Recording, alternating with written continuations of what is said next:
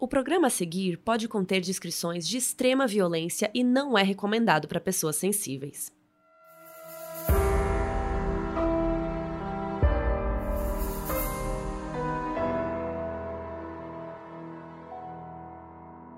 Oiê, eu sou a Mabê. Eu sou a Carol Moreira e hoje vamos falar de um assunto muito grave, que é a terapia de reorientação sexual ou terapia de conversão. Para quem não sabe, essa prática consiste em tentar mudar a orientação sexual de alguém ou a identidade de gênero com bases religiosas. O assunto é trazido à tona no novo documentário original da Netflix chamado Pray Away. Nele, nós conhecemos a ascensão e a queda de Êxodos, uma organização religiosa dos Estados Unidos que foi responsável por essa terapia. Que deixou uma trilha de ilegalidade, imprecisão científica e traumas enormes em milhares de pessoas.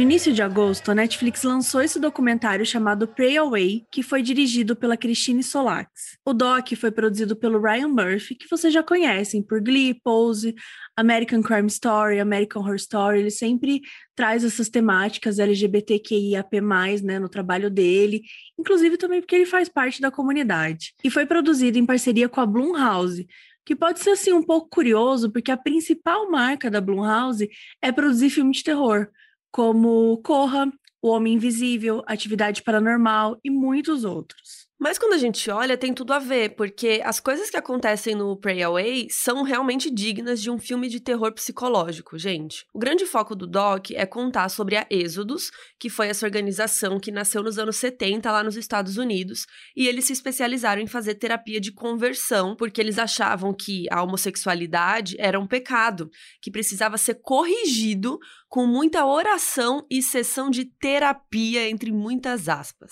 Tudo começou com Michael Buss, que é a pessoa que fundou a Êxodos. Desde criança, o Michael sentia atração por meninos e ele sofria muito bullying por isso. Como ele era de uma família bem religiosa, ele cresceu interpretando isso como um crime, assim, como um dos piores pecados. E a família frequentava uma mega igreja em Anaheim e lá tinha grupos de apoio para tudo, para divorciado, alcoolistas, usuários de drogas. E ele sentia que precisava de um grupo de apoio para pessoas que sentiam atração por outros do mesmo sexo. Então ele decidiu criar um. E aí se sentiu bem melhor ao ver que outras pessoas estavam passando pela mesma situação que ele. Eles começaram a se reunir bastante e acreditavam que se apoiando e nutrindo o amor de Deus, esses pensamentos que eles achavam que eram impuros, os pensamentos iriam embora. Só que aí outros grupos iguais foram naturalmente surgindo nos Estados Unidos na mesma época, assim. E aí o Michael pensou como seria legal se eles se reunissem, reunir esses ministérios para compartilhar dicas e estratégias para eles melhorarem e rezarem juntos e ver como fazer para essa mensagem se espalhar. Ou seja, eles estavam se reunindo não para ser um apoio um para os outros, né? Tipo, putz,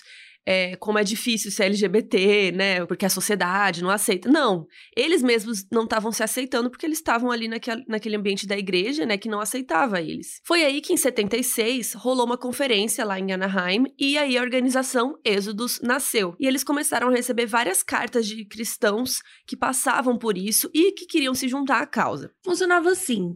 Tinha umas rodas de conversa, né, para desabafar e tal. Tinha alguns momentos de oração. A principal tarefa de casa era ler e reler a Bíblia várias vezes. E eles usavam técnicas de terapia que, assim, adivinha, tem zero respaldo científico. Por que, que tem zero respaldo científico? Porque foda-se ser gay, gente. Tá absolutamente ok fazer parte da comunidade LGBT. A gente sabe sobre isso, enfim, mas Aqui nessa realidade era completamente diferente, mas basicamente eles acreditavam que você não nasce gay. Eles acreditavam que você adquire o comportamento homossexual como resultado de algum trauma que aconteceu na infância. E esse trauma pode ter sido originado por abuso sexual, abuso físico pelos pais ou até uma outra figura de autoridade, ou então algum tipo de abuso emocional. Basicamente, se você era homossexual, você tinha sido traumatizado na infância. O cerne da questão era descobrir quais eram os problemas que os pacientes tinham com os próprios pais e quando conseguissem resolver essas questões, eles iam conseguir seguir em frente e a heterossexualidade ia voltar naturalmente. Sim, claro, normal. E o próprio Michael fala no doc, abre aspas. Poucos líderes tinham qualquer tipo de educação formal em psicologia, terapia ou sexualidade humana. Não tinham qualificações para o que faziam. Muitas pessoas que aconselhamos tiveram ataques de pânico e depressão severa. Alguns deles tiveram overdose ou tentaram tirar a própria vida por se sentirem culpados por não conseguirem mudar. Fecha aspas. Gente, absurdo, né? Sério, assim.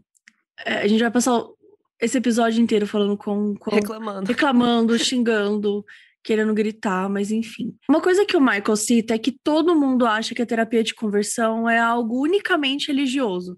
Só que é também algo muito lucrativo.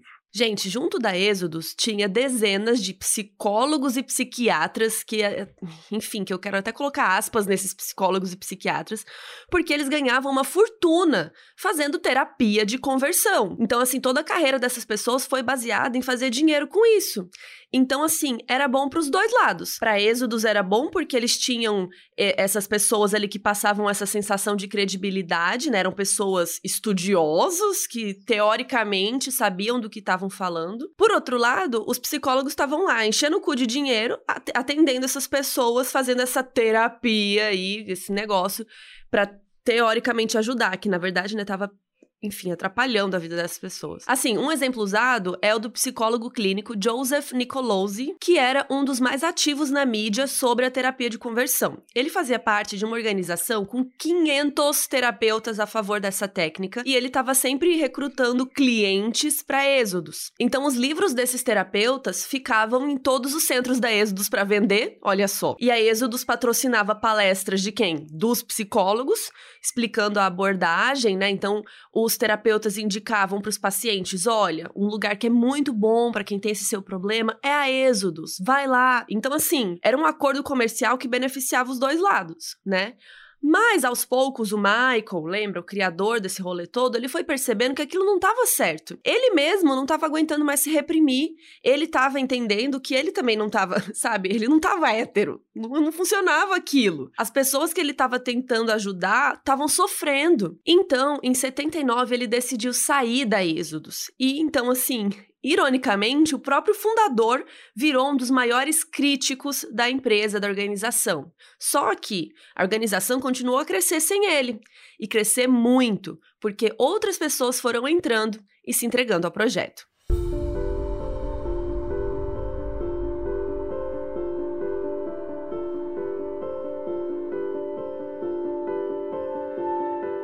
Galera, bora falar de catarse. Bora falar. o merchan do próprio, do próprio podcast. É, as pessoas já estão falando, gente, vocês estão fazendo o um merchan do próprio Modos dentro do Modos. É nosso. Mas a gente acha entendeu? Importante. A gente é deu nosso, desconto pra é gente. Nosso. É verdade, a gente fez um orçamento, né? A gente mandou e-mail para a gente mesmo, mas a gente queria falar um pouquinho sobre o nosso projeto Catarse, né? Que vocês conhecem já, que é catarse.me barra modus operandi. E o que, que a gente faz lá, Carol? Eu não tava esperando por essa. Vamos lá. A gente tá. A gente teve uma reunião essa semana, gente, só pra falar, a gente fez uma reunião chamava, chamada Catarse a reunião, pra gente se organizar e tudo. Então a gente agora decidiu que vai soltar sempre um episódio por mês extra só pra quem é do Catarse. Então, só vocês catárticos vão ter acesso e vão ouvir. E também vamos soltar com antecedência algum outro episódio que sai no modus normal, só que a gente vai soltar com algum tempinho de antecedência para vocês ouvirem antes, porque vocês são especiais. E uma outra coisa que nós vamos fazer é que esse mês a gente vai fazer uma live só para quem é do Catarse. Óbvio, porque a gente tem que presentear essas pessoas que estão aí nos ajudando, né? E o que, que a gente vai fazer? A gente vai assistir uma série, então a gente vai dar uma tarefa de casa para todo mundo assistir alguma série ou algum filme, alguma coisa que tenha a ver com o nosso tema, óbvio. E aí a gente vai fazer uma live trocando ideia com vocês sobre isso. E a próxima live, ou melhor, a primeira live que nós vamos fazer vai ser no dia 27 de agosto, às 8 da noite. Ou seja, numa sexta-feira pra gente sextar em grande estilo. Ai, vai ser tudo, gente. A gente vai conversar, fofocar, falar um pouquinho, né, dos projetos, que a gente sempre traz alguma novidade aqui e ali. Calma, não temos nenhuma informação do livro. Vocês estão sempre perguntando. Quando a gente souber, a gente conta, a gente promete. Mas a gente vai sempre falando um pouquinho sobre as coisas que estão rolando. E a gente vai conversar sobre o filme documentário. Ele é bem pequenininho, tem uns 40 minutinhos, chama Long Shot e tá na Netflix. Gente, vale super a pena. Então, assim, até, os Catarsers, né? Até o dia 27, vocês têm que assistir esse, esse doc aí. Vocês precisam, é uma obrigação, gente. Tarefa. É um dever de casa, é uma tarefa de casa. E aí a gente vai fofocar nesse dia e conversar e fazer uma live, discutir sobre esse doc, enfim, vai ser super legal. Um pequeno resumo da história, sem dar spoiler, porque essa história em si já é muito chocante, assim, então não dá para falar muito. Mas um cara estava sendo acusado de assassinato e o advogado dele precisava provar que ele não estava lá no dia, o famoso álibi, né? Precisava dar um álibi para ele. Então, assim, assistam, que é muito legal. A história é surpreendente, chama Long Shot que vai estar tá escrito no, no site, a gente vai deixar no Twitter também bonitinho o nome para vocês. E a live vai ser na sexta-feira, dia 27 de agosto, às 8 da noite. A gente vai mandar o link só para quem é do Catarse, você recebe o link no e-mail e não compartilha com quem não é de fora, né, gente? Porque é só para os premium, tá?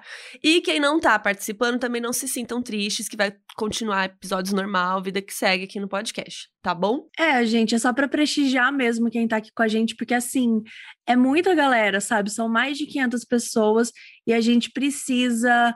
A gente sentiu que a gente estava precisando fazer mais, sabe, por vocês e realmente agradecer esse carinho, essa confiança.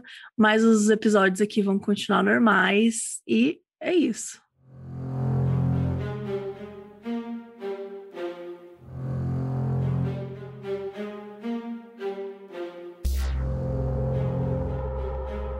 Uma das pessoas que entrou na Êxodos era Ivete Kento. Quando a Êxodos foi criada lá nos anos 70, ela ainda era criança. Mas nos anos 90, já adulta, ela entrou para Êxodos e se tornou uma de suas líderes. E a história da Ivete é a seguinte: ela se considerava uma lésbica praticante, gente, entre muitas aspas, por seis anos. Praticante, porque que, o que é uma lésbica praticante para ela, não é mesmo? Praticante porque primeiro tiveram uns anos dela em conflito interno e depois foi um total de seis anos realmente em relacionamentos lésbicos. Resumindo, ela era lésbica, não é mesmo?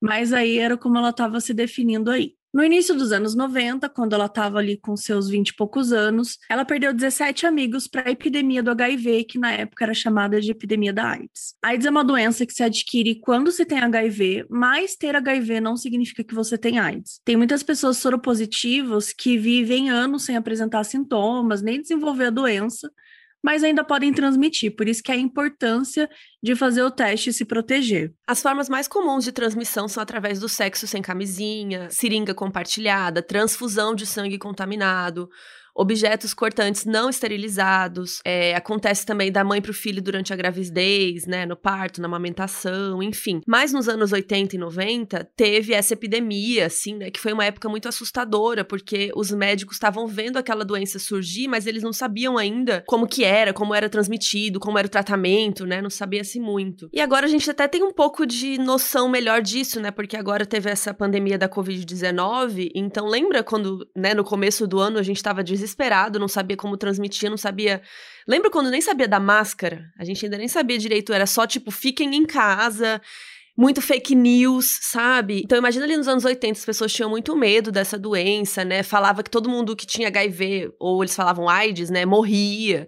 E a gente sabe hoje em dia que é perfeitamente possível viver com HIV e tal. E com tratamento, a expectativa de vida é bem próxima de pessoas saudáveis. E aqui no Brasil, desde 2013, o SUS garante tratamento para todas as pessoas vivendo com HIV independente da carga viral. Gente, viva o SUS, né? Viva a ciência. Inclusive, tem um estudo sendo conduzido nesse momento em alguns países da África, Europa, América do Norte e América Latina, inclusive o nosso Brasilzinho aqui, que está na fase final. E, gente, tem trazido bons resultados, o que significa que estamos muito perto de uma vacina contra o HIV, que é uma excelente mensagem para nós. Mas tá, agora que a gente falou um pouco sobre isso, vamos voltar para o surto do HIV nos Estados Unidos lá nos anos 80. Enquanto se estudava sobre isso, né, o surto ia acontecendo e muita gente sofrendo, morrendo, e aí não demorou muito para ficar popularmente conhecido como uma doença gay e ainda também uma doença de gente promíscua, o que é um absurdo quando a gente olha para isso,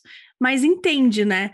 Como que esse termo carrega tanto preconceito e também como ele impediu muitos membros da comunidade LGBTQIAP+, de buscar tratamento na época. Porque assim, se você buscasse tratamento, você era uma pessoa promíscua, você era uma pessoa que poderia ser homossexual, então isso causava tantos problemas na sociedade naquela época. Preconceito, né? É, é, rolava um preconceito tão ferrado naquela época que as pessoas simplesmente não se cuidavam por vergonha, por medo. E o surto era ignorado pelos políticos, até pelo próprio presidente da época. Todo mundo fingia que nada estava acontecendo. E as pessoas começaram a protestar, foi uma loucura. E aí começou a se inventar essa narrativa de que a AIDS era uma doença gay, né? Era uma maneira de Deus punir os homossexuais, as pessoas LGBTQIAP+, gente.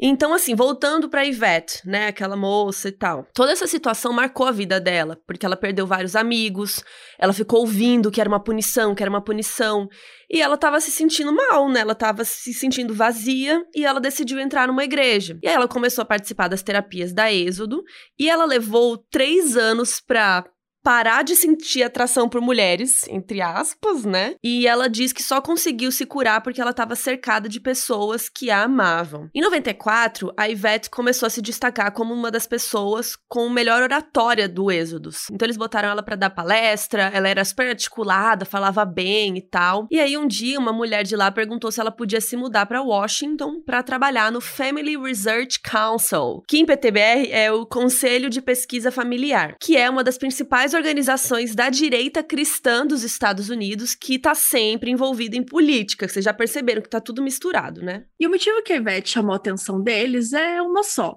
Os líderes eram homens brancos, héteros e bem velhos. E a Ivete era uma mulher, tinha um sobrenome espanhol e, de acordo com eles, não parecia gay. Então, como estratégia publicitária, né, para atrair mais público para a causa, ela era super importante. Era uma voz, era um rosto jovem ali. E rapidamente ela se tornou analista política da FRC e uma das principais portas-vozes da organização. E foi muito bom para eles, porque ela trazia o argumento da vivência. Em entrevista, por exemplo, ela falava assim, entre aspas, eu vivi como gay por seis anos. Eu tive vários amigos que morreram de AIDS. E eu posso atestar que é um estilo de vida promíscuo e horrível, e que é possível sair dele. Fecha aspas. Gente, olha que absurdo, né? Eles associavam ser gay, ser LGBT com ser promíscuo, né? E, até, e assim, ser promíscuo também não, tá, não tem problema, né? Também a gente podia falar isso, que tá tudo bem você pegar sem quiser, tá tudo bem. Usando camisinha, gente, vai lá, vai se você quiser, tá tudo certo. Exatamente, é, era, era uma lavagem cerebral muito grande nessas pessoas. E assim, esse é aquele tipo de documentário que a gente assiste e a gente não acredita, sabe? Que isso existe. Que né? nem quando a gente assistiu. É, me, me lembrou muito o documentário do Sequestrado à Luz do Dia. Ai, sim, que dá que um a gente ódio. já contou esse episódio aqui. Porque o que mais dá ódio no documentário, além da história em si, é o fato da família ter passado por aquilo e não ter entendido o absurdo que é. Então, quando a gente olha para aqui, a gente tá vendo essas pessoas dando entrevista e falando, e você fica assim, gente, mas como assim? Mas isso é um absurdo. Mas que, que sabe, é assim, é inimaginável. Só que isso aqui é, foi algo que aconteceu 30 anos atrás, né? A Êxodo surgiu 50 anos atrás, mas especificamente essa época era 30 anos atrás quando a Ivete estava lá e tal. É chocante, gente. É chocante pensar nisso, mas a sociedade mudou muito nesses últimos, nessas últimas décadas mesmo, e a gente sabe o quanto ainda sofre preconceito, né? Enfim, a gente já fala isso várias vezes. Ainda existe muito preconceito. O Brasil é o país que mata mais LGBT, então assim, a gente tem muito ainda para melhorar, mas assim, muito, muito, muito, muito mesmo. E o que eu acho que mais me chocou desse doc, assim, que o jeito que eles falavam para as pessoas que elas podiam se curar, entre aspas, é que eles achavam que ser gay, ou, enfim, ser LGBTQIAP+, a gente vai resumir como ser gay, né? Mas, tipo, que ser gay era um comportamento. Então, assim, se você deixasse de ir na boate beijar um monte de gente, um monte de gay, digamos, é, se você não estivesse fazendo comportamentos gays, pronto. Então você não é mais gay. Se você não está vendo pornografia gay, pronto. Você não é mais gay. E não é assim, né? Exatamente. Você pode nunca beijar uma pessoa em toda a sua vida. Isso é. E ainda assim fazer parte da comunidade LGBT. Porque não é, gente, não é uma prática, não é uma ação que torna uma pessoa gay. Obviamente, essa ação mostra para quem tá perto, é realmente essa pessoa aí não é hétero. Ou às vezes não, né? Às vezes a pessoa tá se curtindo, descobrindo, enfim, não prova nada. Mas o meu ponto aqui é: a ação, ela não é nada.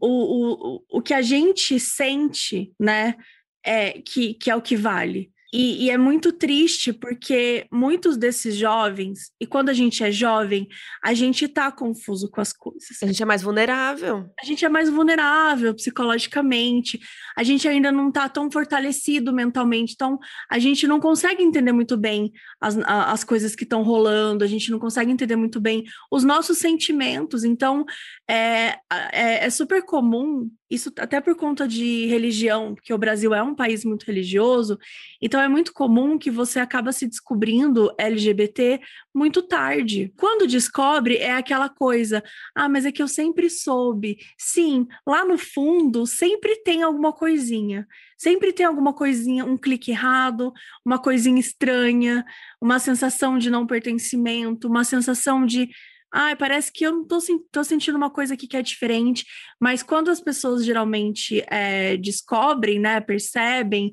e se entendem, acaba sendo muitas vezes muito tarde.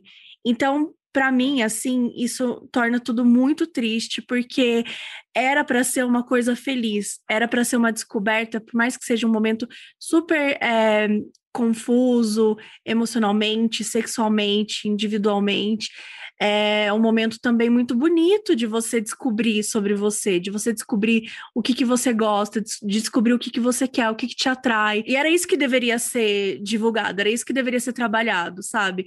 Como que a gente faz as pessoas é, se descobrirem melhor, como que a gente cria um ambiente vulnerável para isso. E não como a gente ferra com a cabeça das pessoas, sabe? Até elas sentirem que elas precisam mudar quem elas são. E você falou uma coisa que deveria ser uma coisa feliz, e a palavra gay significa feliz, né? A palavra gay significa é. alegre, tanto que depois ela, né, hoje em dia ela é mais associada a isso, mas antigamente se falava assim, tipo, ah, hoje eu tô super gay, sabe? Tipo, hoje eu tô super feliz, hoje eu tô super alegre. É LGBT feliz, povo animado. Povo animado, entendeu? Então era para ser uma coisa boa e, enfim, né, esse tipo de pessoas aqui com base na religião, né? Porque a religião não é isso também. Eu acho que a gente vai acabar falando bastante disso aqui nesse episódio, mas a religião não é isso, né? Você oprimir as pessoas. Enfim, a religião já fez, fez muito isso na história, mas não é sobre isso, né? Mas enfim, vamos voltar para Ivete. É, vamos bora voltar para Ivete. Mas ela fala lá no doc, né, que lá nos anos 90 a FRC estava começando a desesperar, porque cada vez mais os movimentos queer estavam aumentando. Então, a criação de direitos LGBTQIAP+, era algo inevitável. Outra pessoa-chave para êxodos nos anos 90 foi o John Polk, que se destacava muito do ponto de vista midiático. Ele tinha aquela mesma história dos outros, ele sentia atração por pessoas do mesmo gênero e ele lutava contra isso. Só que ele tinha uma carisma incrível, uma oratória oratória, ele era super articulado, espontâneo, ele tinha um jeito fofo de falar, então ele acabou se tornando o grande porta-voz da Êxodos. E ele tinha um outro gancho essencial para essa narrativa, porque na Êxodos ele conheceu e se casou com a Anne Edward, que depois se tornou Anne Polk, né? Pegou o sobrenome dele. Então, assim, ele era um ex-gay, entre muitas aspas, e ela era uma ex-lésbica. E eles se conheceram lá, se uniram e tiveram um filho. Então era a imagem perfeita da Êxodos né, que eles queriam passar a imagem de família tradicional. Então, eles iam juntos, o casal, né, em talk shows, eles davam entrevista, ia o John sozinho, daí o casal, tinha palestra, tinha um monte de coisa. O John até fala no documentário que, em um ponto, era como se ele tivesse se tornado o ex-gay mais famoso do mundo, porque ele tava, assim, bombando. E por ter esse papel super importante, ele acabou se tornando o presidente do conselho. E tem um trecho de uma entrevista super antiga dele que ele fala assim, abre aspas, você ser gay, goste do que gostar, não muda o fato de que Deus te ama mas essa não era a intenção original de Deus para você. Fecha aspas. Spoiler, era assim.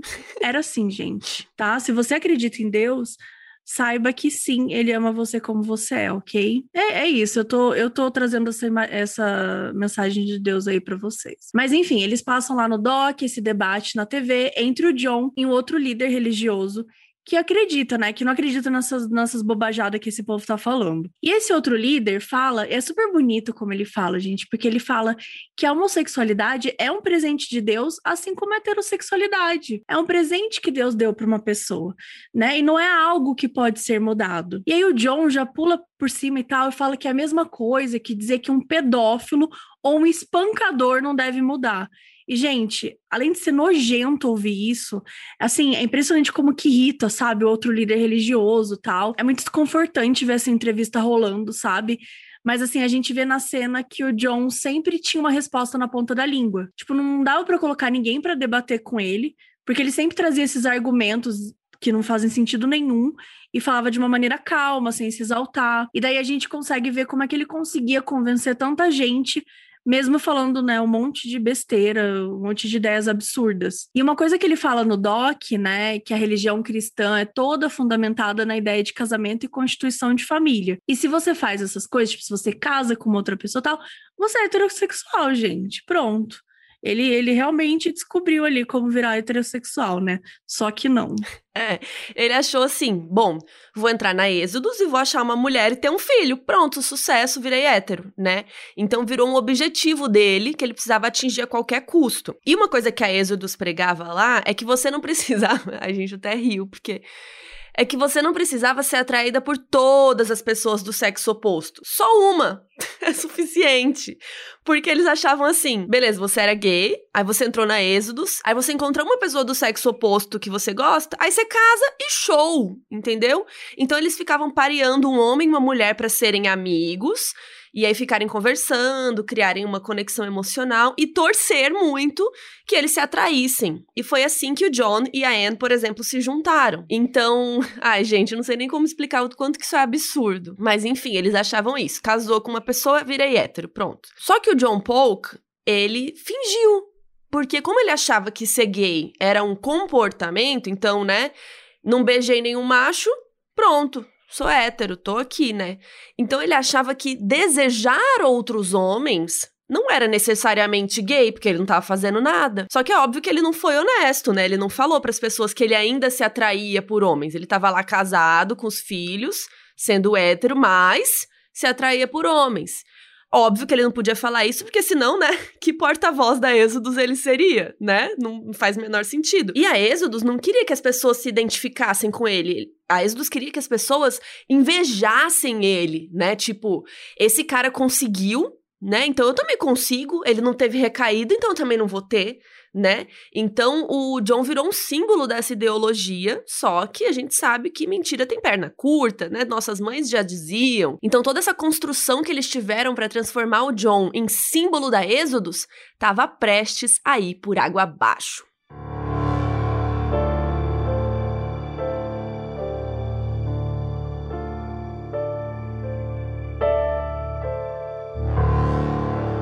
O John podia ter a melhor oratória, podia ter uma família perfeita, as intenções super óbvias, mas no fim do dia nada disso importa, porque o John ainda pensava em homens, ainda fantasiava. E ele escondeu por anos, mas ele nunca conseguiu parar de sentir. E ele decidiu aliviar essa vontade por meio da pornografia. Então ele consumia muita pornografia gay. Só que a esposa, a Anne, descobriu e não gostou, né? Obviamente. Ela começou a questionar por que, que ele não. Ai, por que, que você não resolve, não segue Deus? Por que você não é obediente? Por que, que você não consegue superar as tentações? E ele mesmo não sabia explicar por quê, ele não entendia. E quanto mais velho ele ficava, mais solitário ele se sentia, mais vontade ele tinha de se envolver com homens. E não só sexualmente, mas emocionalmente também. Então, em 2000, ele decidiu que ele precisava experimentar isso. Porque ele tinha perdido todo o propósito, não estava vendo sentido em mais nada, nada do que ele pregou em todos esses anos. Ele já estava num nível tão pesado que ele só via dois caminhos. Ou se permitir viver isso, né, o que ele queria, ou tirar a própria vida. Olha, olha o, o, o nível que essa situação chegou. Aí tá, em 2000 ele foi para Washington para uma reunião e depois ele resolveu, falou assim, gente, eu vou para um bar gay. E aí ele foi pro bar gay, chegou lá, tava se divertindo, se embebedou, tava adorando, mas, como vocês podem imaginar, gente, ele era muito famoso, né? A gente falou, ele em todos os programas, em todos os rolês. E aí um ativista gay tava lá no, no boteco e tirou uma foto dele, óbvio, né, para desmascarar toda essa ideologia das conversões horrorosa. E aí o John até tapou o rosto com a mão, assim, deu tempo dele tapar, mas era óbvio que era ele e todo o estrago estava feito. Isso foi de madrugada, né? Aí quando deu de manhã cedinho, ele foi direto na sala da Ivete, né, a colega dele lá, tremendo, nervoso e falou: "Olha, aconteceu isso isso isso, a foto vai vazar". E aí, gente, ele tentou inventar um migué eu não sei se todo mundo sabe o termo Miguel, mas ele falou, ele mentiu. Ele falou assim: "Então, eu não sabia que era um bar gay, menina. Eu só entrei lá para usar o banheiro, não sabia e olha só no que deu, né? Mas aí a Ivete não acreditou, ninguém da Êxodos acreditou. Mas olha o nível, tadinho, gente. Ele começou a tremer e repetir várias e várias vezes: Tomara que eu não tenha atrapalhado o movimento. Tomara que eu não tenha atrapalhado o movimento. Ele só pensava nisso. E aí, óbvio que deu alguns minutos e a foto tava em todo lugar, saiu no jornal, saiu em tudo, né? Então, imagina o escândalo. A pessoa que é o maior símbolo dessa ideologia ridícula, né? Vamos ressaltar foi descoberta. E aí, óbvio que o John foi demitido da Êxodos e a Anne, a esposa dele, se divorciou dele imediatamente. E isso teve um impacto enorme na imagem que a Êxodos tinha conseguido construir ao longo desses anos todos e muita gente parou de acreditar neles. E depois da saída do John, a Êxodos tentou se reerguer da melhor maneira que conseguiu, que era como? Em 2001, foi escolhido um novo presidente para Êxodos, que era o Alan Chambers. O Alan é filho de um ex-militar muito religioso, então ele sempre sofreu com a sexualidade desde muito pequeno. No início dos anos 90, né, quando ele tinha 19 anos, ele se juntou a Êxodos e rapidamente foi crescendo na organização. E aos 29 anos, ele já era o presidente do conselho. E aí, em 2003, sobre a liderança dele, a Exodus começou a se envolver muito em questões políticas. Na época, o George W. Bush estava no poder e as duas casas do Congresso americano eram controladas pelos republicanos. E a Exodus se aliou né, com os republicanos para criar o máximo possível de projetos de leis e coisas que inviabilizassem a comunidade LGBTQIAP+. Gente, foi assim, nojento, um absurdo, dá, dá muita raiva nessa parte, mas enfim. Eles, eles precisavam de um ponto, eles precisavam de uma coisa que significasse o que era ser hétero, né? Eles precisavam de uma coisa para poder condenar a comunidade. Então, juntos, eles escolheram um ponto que seria a chave de tudo, que era o casamento gay. Eles precisavam impedir o casamento homossexual a qualquer custo. E o Randy Thomas, que era vice da Exodus, se especializou nessa questão. Ele conta no documentário que a Êxodos promovia essa versão idealizada da vida, né? Uma versão em que o homem e a mulher ficam juntos e tal. Então, imagina a dor de cabeça que ia ser para eles se o casamento gay fosse liberado, né? Fosse aprovado. E aí todos os clientes deles, todas as pessoas que estavam lá na terapia de conversão, teriam meio que uma aprovação formal, né? Tipo, putz, é válido então eu casar com uma pessoa que eu, que eu realmente gosto não é mesmo? Então isso ia acabar com a Êxodos. Então eles pegaram, eles falaram, eles falaram, não, casamento gay não, a gente não vai deixar isso acontecer. E naquela época já estava sendo permitido casamento gay na Califórnia. Mas em 2008 veio a Proposição 8, que era uma emenda que impediria o casamento entre pessoas do mesmo sexo. E aí a Ivete, que a gente já falou um pouquinho aqui, assumiu a liderança na campanha dessa Proposição 8. Então ela ia em programas, ela dava entrevistas e o principal argumento é aquele que é um absurdo. Que, de novo, se você liberar o casamento entre pessoas do mesmo sexo, depois vai ser o quê? Os pedófilos também vão estar liberados? Gente, parece piada, né? Mas eles falavam que se casasse um homem com outro homem, depois um homem ia querer casar com uma criança. Gente, olha o raciocínio. E foi dessa maneira que eles conseguiram atrair apoio de muita gente que não estava nem se importando, né, para essa história, porque é, implementaram essa ideia de que tá, isso não pode te afetar agora, mas pode te afetar no futuro. Porque essa estratégia, inclusive, né, que é usada até hoje por grupos contra a comunidade LGBTQIAP+, de associar a pedofilia à comunidade, porque é algo que apavora as pessoas. Então, esses grupos, eles se alimentam da ignorância e do medo das pessoas que não conhecem LGBT, que não sabem como funciona, e às vezes conhecem, sabem como funciona e ficam reprimindo em si mesmos.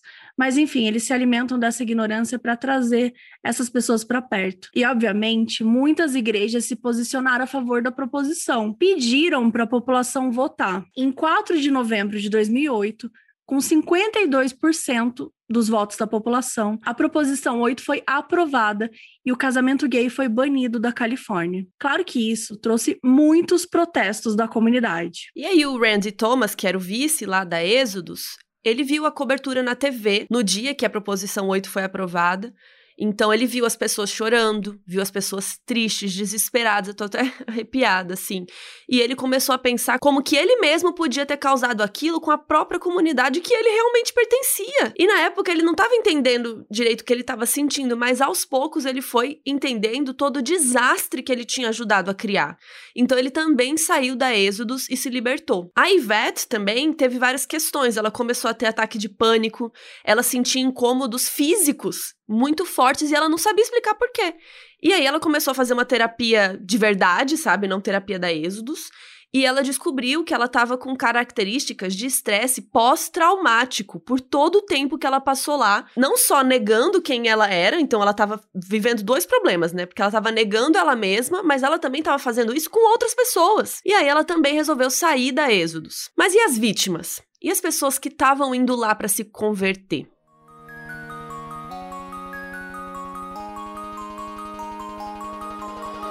Brasil, a gente vai vir agora com mais uma dica de livro que a gente sabe que vocês amam. E a indicação de hoje é o livro Os Assassinatos na Rua Morgue e Outros Contos, do grande Edgar Allan Poe. E o livro é da editora Antofágica. Esse conto foi publicado pela primeira vez em 1841. E essa história é considerada a primeira de detetive moderna. Então, assim, a primeira história de detetive ever é essa aqui. Inclusive, gente, nessa época nem existia ainda a ideia de detetive, o conceito de detetive. Então, antes do FBI falar em usar a psicologia para entender a mente dos criminosos, o Alan Poe já estava lá criando o August Dupin, um personagem que soluciona casos misteriosos usando apenas o raciocínio. O livro tem três contos que são protagonizados por esse detetive, o Dupin. Então, gente, assim, tudo começou com o Dupin. O Dupin andou para que o John Douglas pudesse correr hoje em dia, entendeu?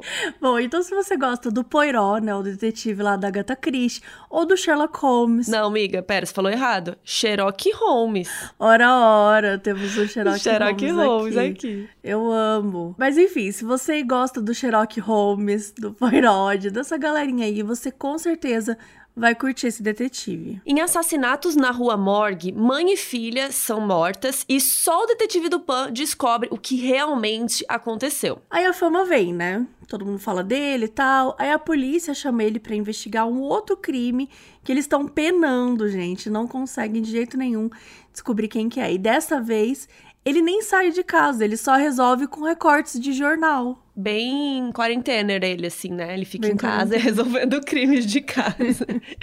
e o livro é lindo, gente. Capa dura, ilustrações, o texto original da obra, tem textos extras, tem até videoaulas que acompanham o livro, que é uma forma de você conhecer um pouco mais sobre essa obra clássica. O livro já está disponível para venda e você pode comprar lá no site antofágica.com.br. E tem o que, gente? Cupom de desconto, porque a gente não deixa vocês na Mas mão. É chique. É cupom MODUSPOD e fica válido até dia 29 de agosto. E a editora também convida vocês para conhecer o Instagram, o canal do YouTube deles. É antofágica no Instagram e é só buscar Antofágica no YouTube. E como sempre, todas as informações estão na descrição do episódio e no nosso site.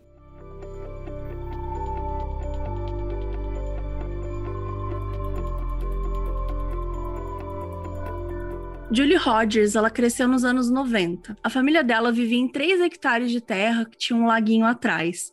Então tinha muito espaço para correr. A família era cristã fundamentalista e eles viviam em igrejas o tempo todo. E desde pequena, a Julie era fascinada com a ideia de que Deus criou tudo, que ela tinha aquele lago, aquele espaço para correr, aquele céu lindo, tudo graças a ele. E o sonho dela era ser melhor amiga de Jesus. Então ela fazia tudo que a família dizia que podia aproximar é, ela de Jesus. E por ser de uma família muito conservadora, eles sempre colocaram na cabeça dela que ser homossexual era um pecado horrível, que todas as passagens que citavam isso na Bíblia eram condenando, etc. E a Julie se assumiu lésbica para a mãe aos 16 anos. E a mãe, obviamente, ficou desesperada. E ela levou a Julie para um cara chamado Rick Chelette. E esse cara era o diretor executivo da Living Hope, que era nada menos que um ministério afiliado da Êxodos. O Ricky explicou para Julie toda a teoria dele de como as pessoas se tornam homossexuais na cabeça dele. Ele falou que a pessoa teria uma relação ruim com um dos pais, o pai ou a mãe do mesmo gênero, né? Então, se ela era uma mulher, era um problema com a mãe dela. E isso geraria uma frustração que faria com que a pessoa ficasse intrigada e curiosa e daí surgisse, olha que absurdo, um desejo sexual. Aí a Julie perguntou. Aí a Julie esperta falou: "Tá, mas e se eu tenho uma boa relação com a minha mãe, né? Se, tem, se, a pessoa tem uma boa relação com esse pai, ela é homossexual mesmo assim? Aí o Rick falou: Ah, então, neste caso, provavelmente rolou um abuso sexual. Aí a Julie, tá, mas e se não rolou? Aí o Rick, ah, mas é porque às vezes você não lembra, né? Criança não lembra que foi abusada muitas vezes. E, gente, assim, ele foi enrolando ela, né? E a Julie demorou um pouco para comprar essa lógica, porque não tem lógica. Mas ele ficava, ele ficava desenhando num quadro, sabe? Fazendo umas equações, ficava mostrando umas, umas palavras, umas coisas. E assim, gente, ela só tinha 16 anos. Ela era vulnerável, ela estava ali precisando de ajuda. Então ela acabou acreditando e aceitando ter o Rick como um mentor espiritual. Em média, tinham 50 jovens rotativos na Living Hope. Alguns passavam tempo fora, depois voltavam, mas essa era a média de número, assim, dos que sempre estavam conectados com a entre aspas, terapia. Os jovens não tinham permissão para saber nada da vida do outro. Eles não podiam trocar sobrenome, nem ter um outro nas redes sociais. Porque o Rick tinha medo deles marcarem de sair juntos, de se conhecerem, enfim, se relacionar, né? E não é vantajoso, gente, para uma organização controladora como essa que as vítimas dialoguem, né? Porque o diálogo gera identificação, com o diálogo você consegue elaborar o que você sente, elaborar o que você está passando. Então, você vai se sentir acolhido. Então, a melhor maneira de você fazer uma pessoa não aceitar quem ela é ou não entender o abuso que ela está passando, é você isolá-la. Então, essa era uma tática muito importante da Living Hope. Tipo um culto, né? Tipo um culto. Então os jovens não podiam sair, não podiam conversar, né? Não... Senão não ia dar certo o tratamento, claro.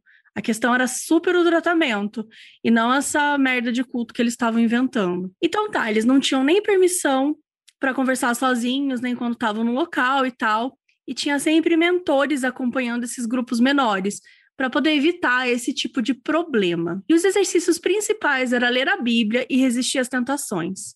E quais são essas tentações? Masturbação e pornografia. Algo que a Julie confessou que foi muito difícil para ela parar. E o Rick e a mãe dela, né, estavam sempre decidindo coisas que ela tinha que fazer para ela se encaixar aí nesse padrão heteronormativo. Então eles decidiram que ela não podia mais jogar softball, sabe? Jogar softball era algo que ela adorava. E para quem não sabe, o softball é um esporte muito parecido com o beisebol. Tem assim bastante regras parecidas e tal. Tem também o lance de arremessar as bolas, ter as bases, enfim é parecido. Enfim, por algum motivo, o Rick e a mãe da Julie achavam que mulheres praticando esporte juntas, suando e tendo contato físico, era uma maneira de nutrir a, a homossexualidade. Ai, meu Deus. A Julie tinha uma sessão de terapia semanal em grupo, uma sessão de terapia individual com o Rick por semana também, e nos domingos ela ia até na casa dele almoçar. Então, assim, ela passava a semana inteira com esse cara e óbvio que ele ia fazendo essa lavagem cerebral nela. E essa sessão individual com ele não era só, tipo, uma sessão de terapia, era também meio que um confessionário, sabe? Tipo, você confessar para um padre na igreja, assim. Ela se sentiu obrigada a contar absolutamente tudo da vida dela pro Rick. Se, sei lá, uma cliente lésbica apareceu no restaurante que ela trabalhava, ela tinha que contar para ele, sabe? É como se ela estivesse sendo interrogada. Cada minúsculo passo que ela dava precisava ser exposto ela precisava contar. E, claro, quando ela tinha recaídas, entre aspas, e se envolvia com outra mulher, ela tinha que contar exatamente como tudo aconteceu para ele poder aconselhar como ela ia parar. E todo ano rolava a Conferência Anual da Êxodos, que basicamente era um evento internacional que reunia pessoas do mundo inteiro. Então tinha palestras, atividades, fóruns sobre essa terapia de conversão absurda e a manutenção da heterossexualidade. Ai, gente, me poupe, sabe? Enfim, tudo isso proporcionados pela Êxodos. Era tipo uma Bienal anti-queer. E todos que concordassem eram bem-vindos. Sejam as pessoas que faziam terapia, né, de conversões e tal, ou qualquer entusiasta que quisesse aprender mais a respeito dessa grande merda. E os líderes da Êxodos faziam um seminário, tinha especialistas em gênero. Meu, imagina, imagina o que é um especialista em gênero da Êxodos. Deve ser assim, a coisa mais desesperadora do mundo. Enfim, discursando sobre como mulheres viram lésbicas porque têm medo de ser magoadas pelos homens. Gente, é um show de horrores. Um show de horrores. Tinha uma parte recreativa também, que os homens jogavam futebol. E as mulheres ficavam o quê? Se maquiando. Porque, né, isso faria com que elas entrassem em contato com o lado feminino delas, enfim. Mas a Julia adorava essa conferência porque parece irônico, né? Mas era um momento que ela e os outros jovens se sentiam mais livres, porque eles estavam em contato com pessoas que estavam passando pela mesma coisa que eles. Então eles se identificavam, eles conversavam. À noite, quando os líderes iam dormir, eles ficavam liberados para socializar um pouco, né? Já que teoricamente era um ambiente seguro, né? Então eles podiam relaxar, bater um papo, serem adolescentes, né? Que eles não estavam conseguindo ser direito. E o Rick tinha muitos planos para Julie, porque ele achava que ela tinha muito potencial para se tornar uma grande líder da causa, né? Então ele começou a organizar com a galera da Êxodos para ela se apresentar nas conferências. E ela foi se tornando meio que um modelo entre os jovens, né? Tipo, Seja que nem a Julie, você vai ser ótimo, tal. Ao todo, ela conta que chegou a palestrar numas oito ou dez conferências. E com o tempo, a Julie entrou na faculdade, mas ela continuava participando da Living Hope. Na faculdade, ela passou por uma experiência de abuso sexual e ela foi estuprada. E as únicas pessoas que ela se sentia confortável para falar sobre isso era o pessoal da Living Hope. E aí, na primeira conferência, né, depois desse ocorrido, o Rick disse para ela falar sobre estupro. Na verdade, ele meio que obrigou, sabe? Ele falou: ah, você tem que falar sobre isso na hora que você estiver lá falando, tal. E aí ela decidiu que não, assim, ela não se sentia confortável. Ela também não sentia que ela estava pronta para falar, porque era uma coisa pessoal, era uma coisa que ainda incomodava muito ela, né? Ela estava traumatizada por causa daquilo, então ela não queria compartilhar. Né, com todo mundo, então ela não falou. E depois da apresentação, o Rick falou para ela: Nossa, a apresentação foi muito boa, como sempre, não sei o quê. Mas ao tirar aquilo, ela perdeu força. Ele disse que porque ela não falou, aquilo tirou o poder do relato dela, porque ia deixar mais impactante, sabe? Tipo, querendo usar claramente o estupro dela para para propaganda, sabe? Para marketing. E aí o que aconteceu? Na próxima apresentação, a Julie falou sobre o estupro. Só que, gente, assim, isso deixou ela muito incomodada porque ela sentiu que tudo que estava acontecendo na vida dela tinha que ser estruturado para caber numa narrativa de que ela tinha raiva de homens, sabe? Por isso que ela caiu na tentação de ser lésbica, que ela estava lutando contra isso. Então ela foi desenvolvendo depressão e ela começou a praticar automutilação ela ficava se queimando e ela possui cicatrizes até hoje. E a automutilação é um sintoma que é proveniente de questões mentais, né, como depressão, ansiedade, esquizofrenia, borderline. Muitas vezes vem como uma forma daquela pessoa botar para fora aquela energia que está dentro delas. Outras vezes é porque a pessoa sente um vazio e ela quer sentir alguma coisa, minimamente, mesmo que seja um estímulo físico de dor. Muitas vezes a gente não consegue entender muito bem isso, porque tudo bem, nós somos leigos, mas o que você precisa entender é se você conhece ou se você passa por isso, é totalmente tratável. Precisa ir num psicólogo, ou de repente um psiquiatra, né?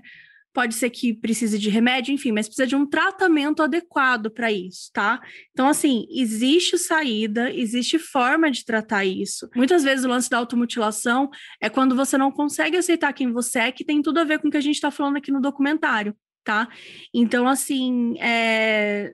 tem saída, é importante, e se você conhece alguém que está passando por isso, assim, não julga de verdade que você não sabe o que é você sentir tanta dor, que você começa a se ferir para tentar minimamente sentir alguma coisa. Tipo, é uma situação muito pesada e que muitos jovens passam. Então, esse é um assunto muito pesado que precisa de tratamento adequado.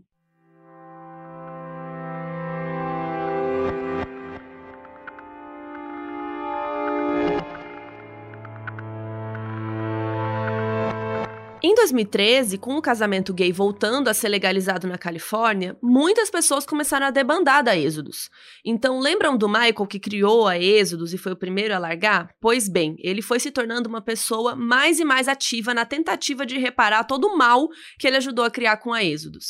Ele criou grupos no Facebook, entrou em contato com as pessoas que foram vítimas da terapia de conversão, tentou conscientizar as pessoas, e ele e a Julie acabaram se conhecendo.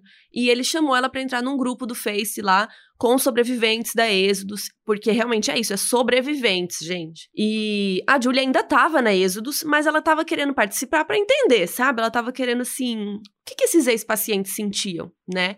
Então o Michael entrou em contato com a jornalista Lisa Lang, que apresentava um programa chamado Our America with Lisa Lang, que é um programa jornalístico documental, então cada episódio tratava de temas diferentes, que são às vezes polêmicos, né, temas marginalizados e tal, e decidiram fazer um episódio sobre terapia de conversão. Esse programa passava na OWN, que é a Oprah Winfrey Network. Sim, gente, porque a Oprah tem o seu próprio canal de TV a cabo. Perfeita, né, rainha? Então, assim, o que, que ia acontecer nesse episódio era que ia ser uma sessão grupal de terapia televisionada. O Alan Chambers, que era o presidente né, da Exodus na época, foi convidado para a sessão e ele decidiu ir. Então, os sobreviventes puderam se dirigir diretamente a ele também. Gente, é assim, é tão pesado assistir esse momento no doc, e nem é, nem é inteiro, sabe? É só uma parte. Mas durante a sessão, assim, todo mundo colocou para fora tudo que lidou, sabe? Todos os anos de dor, o silenciamento, tudo, tudo, tudo, tudo. Tem um rapaz que fala sobre como o Êxodos obrigou ele a assumir que era gay porque ele tinha sido abusado na infância, sendo que ele não foi, mas ficavam falando para ele: não, você foi sim, você foi sim. E ele acabou comprando essa narrativa. E foi naquele momento que a Julie percebeu que ela se identificava muito mais com sobreviventes do que com qualquer outra pessoa na Êxodos. Ouvir tudo aquilo impactou muito o presidente, o Alan Chambers.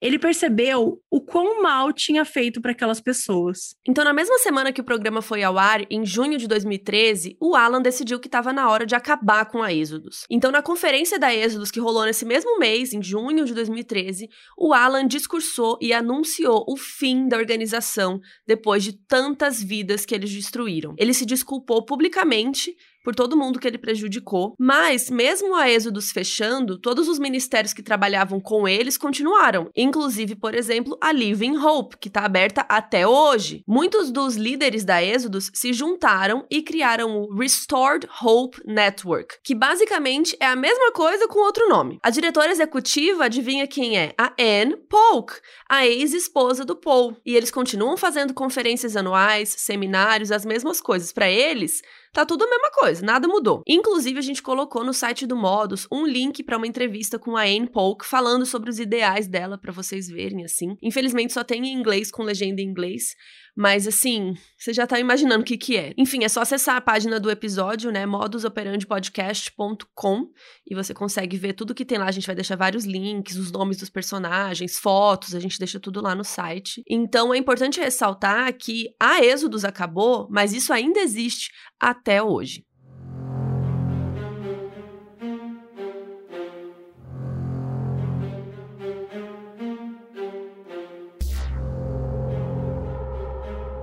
Por último, mas não menos importante, a gente vai falar de Jeffrey McCall. Ele vivia em Royston, na Geórgia, e ele nasceu no fim dos anos 80. E qual que é o lance do Jeffrey? Ele se descobriu uma mulher trans na adolescência, ele viveu assim por uns anos, Aí depois ele fez a terapia de conversão e ele voltou a se reconhecer como homem cis. Ele se reconhece como homem cis hoje, mas ele fez essa terapia de conversão, enfim. O que rolou é que ele fez ensino médio no início dos anos 2000. E ele disse que naquela época ele foi influenciado pela grande conspiração midiática para deixar as pessoas gays. Que na época Will and Grace fazia sucesso, todo filme adolescente tinha um melhor amigo gay, e ele se identificou com isso Segundo ele, ele quis ser trans, mas que ele largou essa vida de pecados e ele entrou para a igreja da Revolução do Amor. E ele é uma das pessoas super respeitadas da igreja, considerado um exemplo, né, porque ele ter, por ele conseguir suprir muito bem o que o tratamento propôs para ele. Tem uma imagem que circula dele nas comunidades da igreja que é escrita Trans to Christ.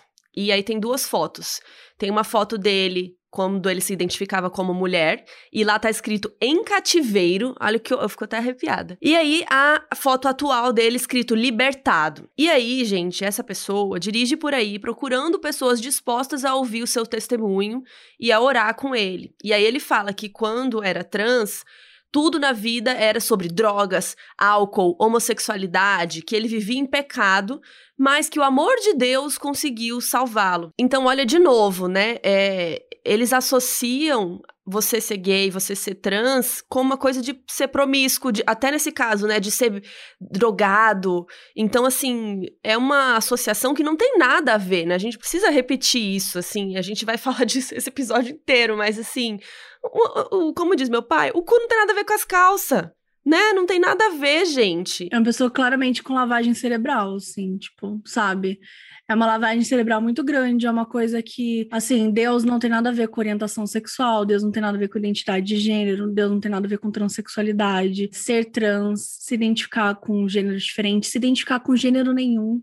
Né? Não importa a forma com que você se identifica, a real é que Deus, se você acredita nele, não tem absolutamente nada a ver com isso. Ele vai, não, não é o famoso amo você, então se ama, ama como você é. Então, assim, é uma grande bobagem é um, um grande, é assim, é um momento que fica aparecendo no documentário que te dá muita raiva, assim, sabe? Da pessoa usar uma história distorcida, uma história completamente nada a ver e que, assim, não dá resultado nenhum. E é muito triste porque a gente tá chamando ele aqui de ele porque ele, hoje ele se identifica como homem, né? Então a gente vai respeitar. Mas assim, é muito triste que ele também tá se reprimindo, né? Porque ele não tá só, é como a gente falou do caso da Ivete, no caso de todos eles. Eles não estavam só fazendo isso com outras pessoas, mas eles estavam fazendo isso com eles mesmos, né? Então rola tanta lavagem cerebral que a pessoa não se se aceita. Porque, né, a gente até falou no caso, acho que do John, que, que ele na verdade, ele continuava sendo gay. Não é só porque você parou com o comportamento que você vai deixar de sentir as coisas. Enfim, então é muito triste essa parte do Jeffrey, assim, que vai passando ao longo de todo o documentário. É, é muito pesado ver ele nessa situação e fazendo, né, fazendo essas reuniões e tudo mais. E daí o Jeffrey criou um movimento chamado Freedom March, que em português seria Marcha da Liberdade. Que esse movimento é basicamente uma página no Facebook onde ele divulga suas preces contra a comunidade LGBTQIAP+. Na época da gravação do doc, ele fala que ele criou faz apenas seis meses, né, que já estava com 4 mil seguidores. Mas durante a pesquisa para esse episódio, a gente viu que o número já cresceu. A página do Face está com umas 10 mil curtidas. E, né, por causa do doc, também deve acabar crescendo mais. E a gente vê, assim, no doc, que tem gente que conhece o Jeffrey através da página e fica ligando para ele para pedir conselho. Tem uma mãe de uma menina trans que liga para ele pedindo ajuda dizendo que, ela, como ela não consegue aceitar, né, que é uma menina trans, ela chama pelo outro gênero e tal, fala que tá descontrolada, querendo fugir de casa, porque acha que ela mesma não aceita. E aí o Jeffrey fala: você tá fazendo seu papel de mãe, que se uma mãe vê o filho andar na rua e que ele vai ser atingido por um caminhão é para puxar ele longe da calçada e que era isso que ela estava tentando fazer. Assim, sabe, ele fica dando os conselhos aí dele por uma situação que ele nem deveria aconselhar nada porque ele não sabe do que ele tá falando. Teve um encontro nacional do Freedom March, dessa organização em Washington, e aí no documentário a gente vê um pouquinho como ele é, como são as conversas, as orações, eles cantam várias músicas religiosas e tal, e eles ficam comemorando o fato de terem conseguido se livrar dos pecados, assim, é muito triste assistir isso, assim. Então, no final do documentário fala, né, que a Êxodos acabou, mas ainda tem essas conversões rolando de várias formas. Então tem, por exemplo, o Jeffrey com o grupo do Facebook, tem, ele vai atrás de pessoas na rua, sabe? Vai falando com as pessoas. Então eles ainda estão se juntando, né, sob esse essa ideologia aí de, de conversão. Então o documentário tá tentando alertar a gente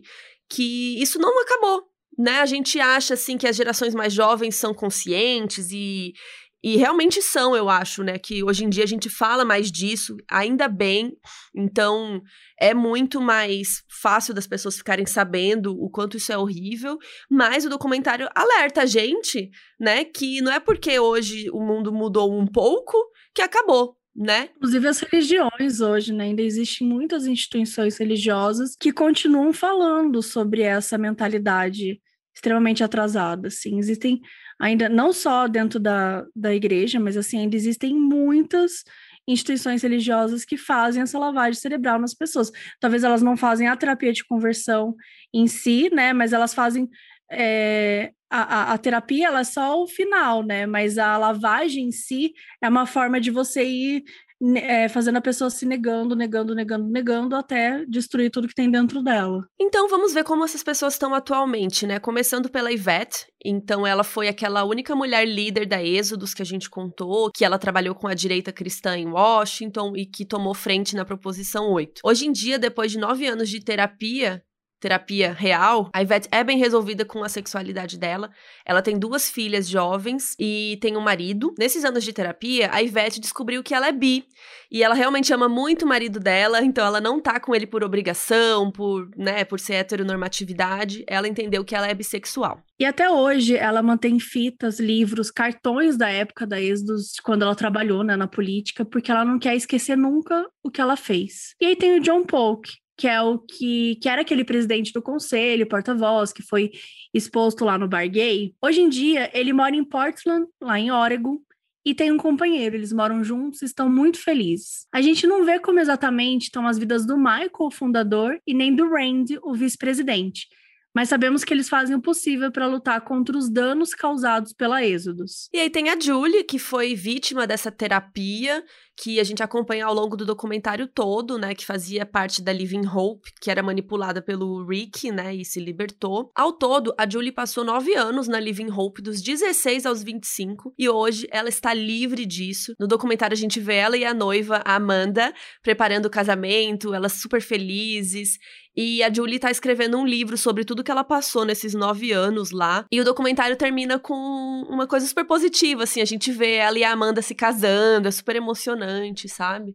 Bem bonito. E daí tem uns letreiros também no final que dão algumas informações. Que aproximadamente 700 mil pessoas, gente, olha o tamanho desse número, já passaram por algum tipo de terapia de conversão só nos Estados Unidos. Uma pesquisa revelou que jovens LGBTs que passam pela terapia de conversão tem mais o dobro de chance de tentarem se suicidar. Rick Challet e Annie Polk negaram o pedido de entrevista feito pela equipe do DOC. E, gente, se ainda não ficou claro, esse tipo de procedimento tem zero respaldo científico e tem que ser denunciado. Então, se você tem algum psicólogo que te mandou mensagens ou que te falou que você tem que fazer terapia de que tem alguma coisa a ver com conversão, inclusive os prints são provas e você pode denunciar. Se for um psicólogo, você pode denunciar no Conselho Regional de Psicologia psicologia. Existe um Conselho Federal de Psicologia e cada região tem o seu próprio conselho.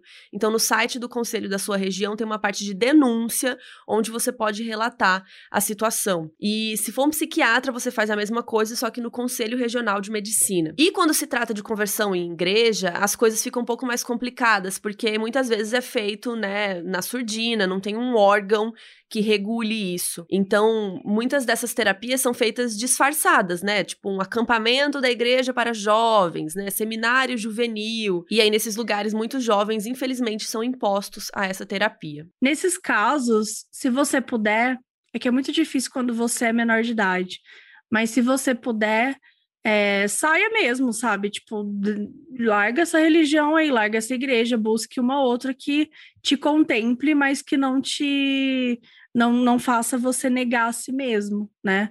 Acho que essa que é a importância que a gente precisa trazer aqui.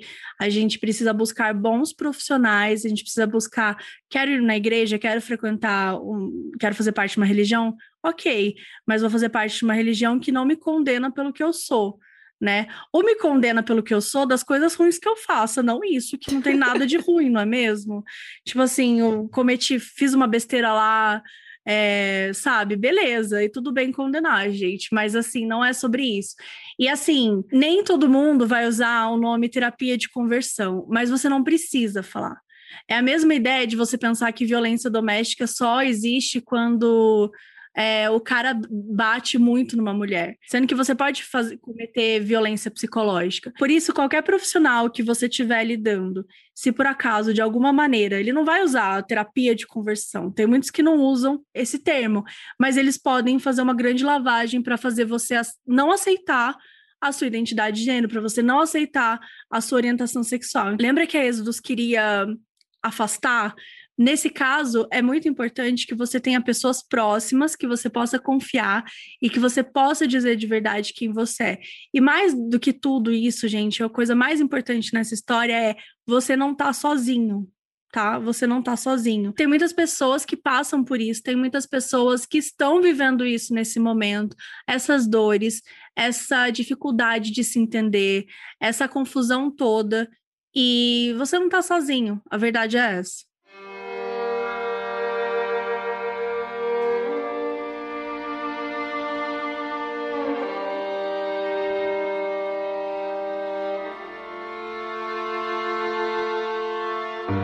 Pessoa que já passou por isso tudo foi o escritor Garrett Conley. Ele nasceu no Arkansas e ele é filho de um pastor batista. Em 2004, quando ele tinha 19 anos, os pais descobriram que ele era gay e mandaram ele para um centro de convenção chamado Love in Action, no Memphis, que era a mesma pegada, tipo um acampamento cristão para jovens. E aí o Garrett conseguiu sair desse lugar e ele escreveu o livro Boy Erased, Uma Verdade Anulada, que foi lançado no Brasil por quem? Nossa amiga intrínseca. E também virou um filme com esse mesmo nome Estrelado pelo Lucas Hedges, e os pais dele são interpretados pela Nicole Kidman e o Russell Crowe. E assim, inclusive teve uma polêmica bem forte porque esse filme não foi lançado nos cinemas no Brasil na época. A Universal, que era responsável pela distribuição, já tinha dado uma data que ia ser em janeiro de 2019, mas eles cancelaram por uma questão comercial baseada no custo de campanha do lançamento versus estimativa de bilheteria nos cinemas. Só que assim, oi? Foi muito estranho, porque muitos filmes menores e alternativos, né, de vários países são lançados, nem que seja em cinema de rua, ou em cinemas mais cultos, sem ser lá no cinemão do shopping. Isso criou a teoria de que o filme podia estar sendo censurado, que é uma ótima teoria, diria. Até porque janeiro de 2019 foi literalmente o mês. O que, que aconteceu, né? Em janeiro de 2019, o início da destruição do Brasil. Em que o quê? Mudamos de governo. E o próprio Conley Real, ele fez um tweet a respeito. Falou que Boy Erased tinha sido censurado no Brasil. Sentia que isso poderia acontecer, né? Que estava muito triste que esse tipo de coisa acontecia em um país tão incrível. Rolou uma puta polêmica na época no Twitter, eu lembro disso.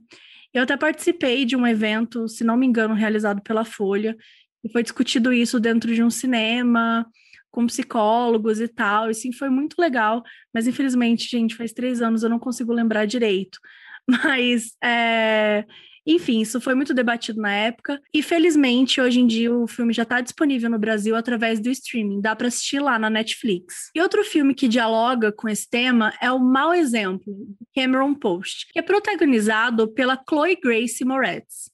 E esse filme é ficcional e inspirado num livro também de ficção, mas a história é muito semelhante. Assim, ela conta a história de uma adolescente chamada Cameron que é enviada para um desses acampamentos de conversão. E mesmo sendo ficção, a inspiração para a autora do livro foi o escândalo de um jovem chamado Zack Stark. O Zack também foi um adolescente vítima dessa organização Love in Action, a mesma do, do Garrett, né, que, que criou Boy Erased. Lá em 2005, o Zack postou numa rede social chamada MySpace que ele tinha contado para os pais que era gay e que eles fizeram ele ir para esse centro cristão. E isso acabou virando notícia, teve uma investigação, mas não deu em nada. Mas pelo menos hoje em dia essa organização organização também já não existe mais, os sites estão offline e tal, e a Secretaria do Estado da Califórnia diz que foi dissolvida, apesar de não ter uma data. E ainda falando sobre essa questão mais religiosa, é importante a gente citar que só em julho de 2021 a Igreja Católica demonstrou ser contra algum tipo de conversão. Tem um grupo católico na Espanha chamado Verdade e Liberdade, que é muito conhecido pelas terapias de conversão. E saiu uma notícia em alguns veículos locais de que o Vaticano teria orientado os bispos da região a não incentivarem a ideologia desse grupo e que essas terapias não tinham aprovação alguma da igreja. Então, assim, a gente fala que a igreja católica demonstrou-se contra e tal, mas, assim, foi uma demonstração bem lenta, né? Se não foi nenhum comunicado internacional do Papa dizendo, olha, destruímos a vida de um monte de gente durante décadas, mas agora entendemos que isso é errado. Nem, nem para falar isso conseguiu falar. Mas, enfim, o que, é o que temos para o momento. E o Brasil é o país que mais mata pessoas da comunidade LGBT, que é IAP, a gente já falou sobre isso. Mas, apesar disso, o Brasil foi, ironicamente, um dos primeiros países do mundo a proibir a terapia de conversão pela parte dos psicólogos. Foi em 1999 que o Conselho Federal de Psicologia definiu isso como motivo para ter a sua licença cassada. Aqui no Brasil, a terapia de conversão é proibida, mas não é tanto fiscalizada. Existe a Delegacia Especial de Repressão aos Crimes por Orientação Sexual, que entra em ação quando terapeutas fazem isso em clínicas. Por exemplo, em novembro de 2020, rolou uma investigação no Distrito Federal de uma clínica de hipnose que prometia em seis meses fazer a pessoa virar hétero. A clínica ainda usava o termo tratamento do homossexualismo e para quem não sabe, o sufixo ismo remete a doença. Ou até hoje, né? A gente vê um monte de líder religioso, às vezes não religioso, só preconceituoso do caralho usando esse termo. Mas são pessoas ignorantes, pessoas que não entendem nada, ainda continuam usando esse termo. E se a gente for pensar, que faz pouco tempo que a OMS tirou a homossexualidade da lista de doenças, gente, foi em 1990. Eu, eu acho isso muito chocante, gente, porque assim, faz só 30 anos que a OMS tirou o termo homossexualidade da lista de doenças. Então, assim, eu já era nascida, eu já era nascida, eu sou bissexual, já era nascida, e eu já, tipo, nasci numa época que a homossexualidade ainda era considerada doença. A gente está em 2021 e ainda tem um monte de gente, um monte de organização, religiosas e não religiosas, continua falando essa mesma merda. Mas o correto é falar homossexualidade. Não existe nenhuma organização exatamente como a Êxodos aqui no Brasil, mas existem várias dessas terapias sendo feitas de maneiras não oficiais, por pastores e líderes religiosos na surdina.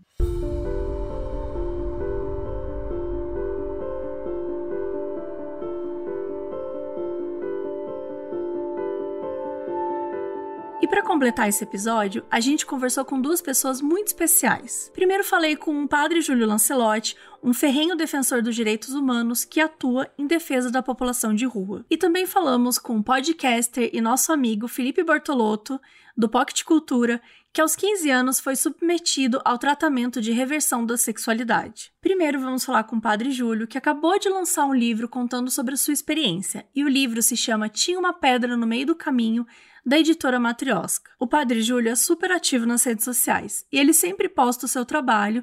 Ele já postou diversas fotos ao lado de trans e travestis em situação de rua, e ele sempre prega o respeito e o combate à intolerância. E ele mostra um lado diferente do trabalho da Êxodos, o do acolhimento à comunidade LGBTQIAP+. O papel da igreja para todos, indistintamente, é acolher, confirmar a fé, ter uma atitude de misericórdia e de apoio. A atitude da igreja nunca é de ser juiz, é de ser sempre o testemunho, de estar junto daqueles que mais sofrem, de curar as feridas, de apontar os caminhos e de ajudar essas pessoas a encontrarem o sentido da vida e o sentido do amor em direção àquilo que Jesus manifestou. Então, o papel da igreja é acolher a todos, sem nenhuma distinção. E faz duas semanas que o senhor lançou né, o livro Tinha uma Pedra no Meio do Caminho, da editora Matriosca. Conta um pouquinho para gente sobre ele. Esse é um livro que é, é feito com o que se chama em português escritor fantasma. É, eu tive esse apoio para poder organizar, para poder editar, para poder contar a experiência a partir das pedras que existem no caminho, que são constantes na nossa vida. Como é que nós vamos superando, assim como as pedras que estavam debaixo do viaduto na, Avenida Salim Faramaluf, para impedir que pessoas em situação de rua ali pudessem estar.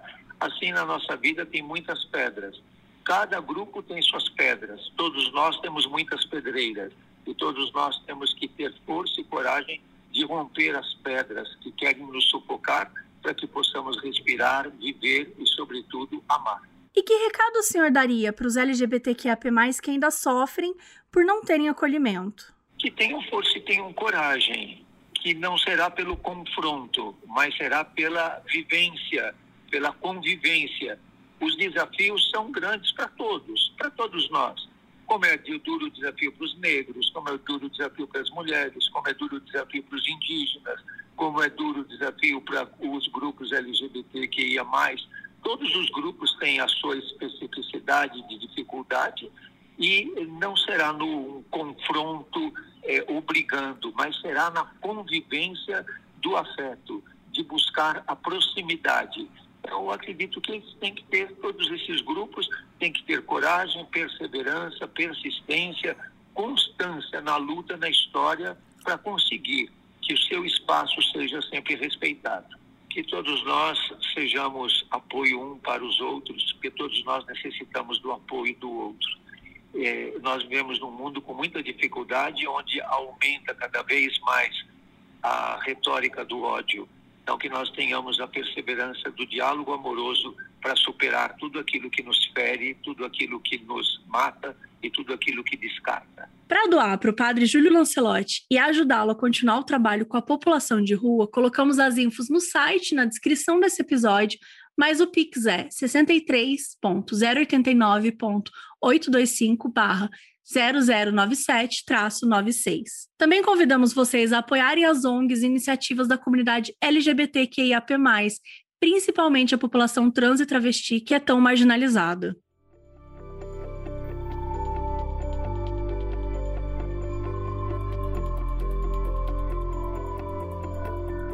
Oi, gente, eu sou o Felipe Bortolotto, sou amigo pessoal das meninas aqui do Modus e sou parte do POC de Cultura, um podcast LGBTQIAP+. A gente tá aí na estrada já tem três anos de podcast já. As meninas do Modus já participaram lá com a gente num episódio. Inclusive, meninas, por favor, voltem. E é isso. Esse sou eu na fila do pão. É, sou um homem gay, saído da, do armário já tem 15 anos, vai fazer 15 anos esse, ano que vem. Faz tempo. Faz tempo já. Acho que também a gente pode começar você contando um pouquinho de qual cidade que você veio, como é que foi essa. Até como você falou, né? Você se entendeu como homem gay há mais ou menos 15 anos, mas com certeza a forma como você se entende como um homem gay hoje era completamente diferente da forma que você entendeu, né, 15 anos atrás. Como é que foi esse processo? para você? Ó, oh, gente, é... eu sou eu nasci aqui em São Paulo, na verdade eu sou aqui de São Paulo, capital, mas já morei aí muito canto do Brasil. E há 15 anos, quando eu, na verdade eu falei que eu saí do armário, mas na verdade eu fui tirado do armário, né? A minha mãe descobriu é, sobre a minha sexualidade. A gente morava numa cidade muito pequena, de 5 mil habitantes. É uma cidade que tem uma rua só é, principal, que é grande. Você morava na mesma cidade da Mabê, aquela lá que a Mabê morava?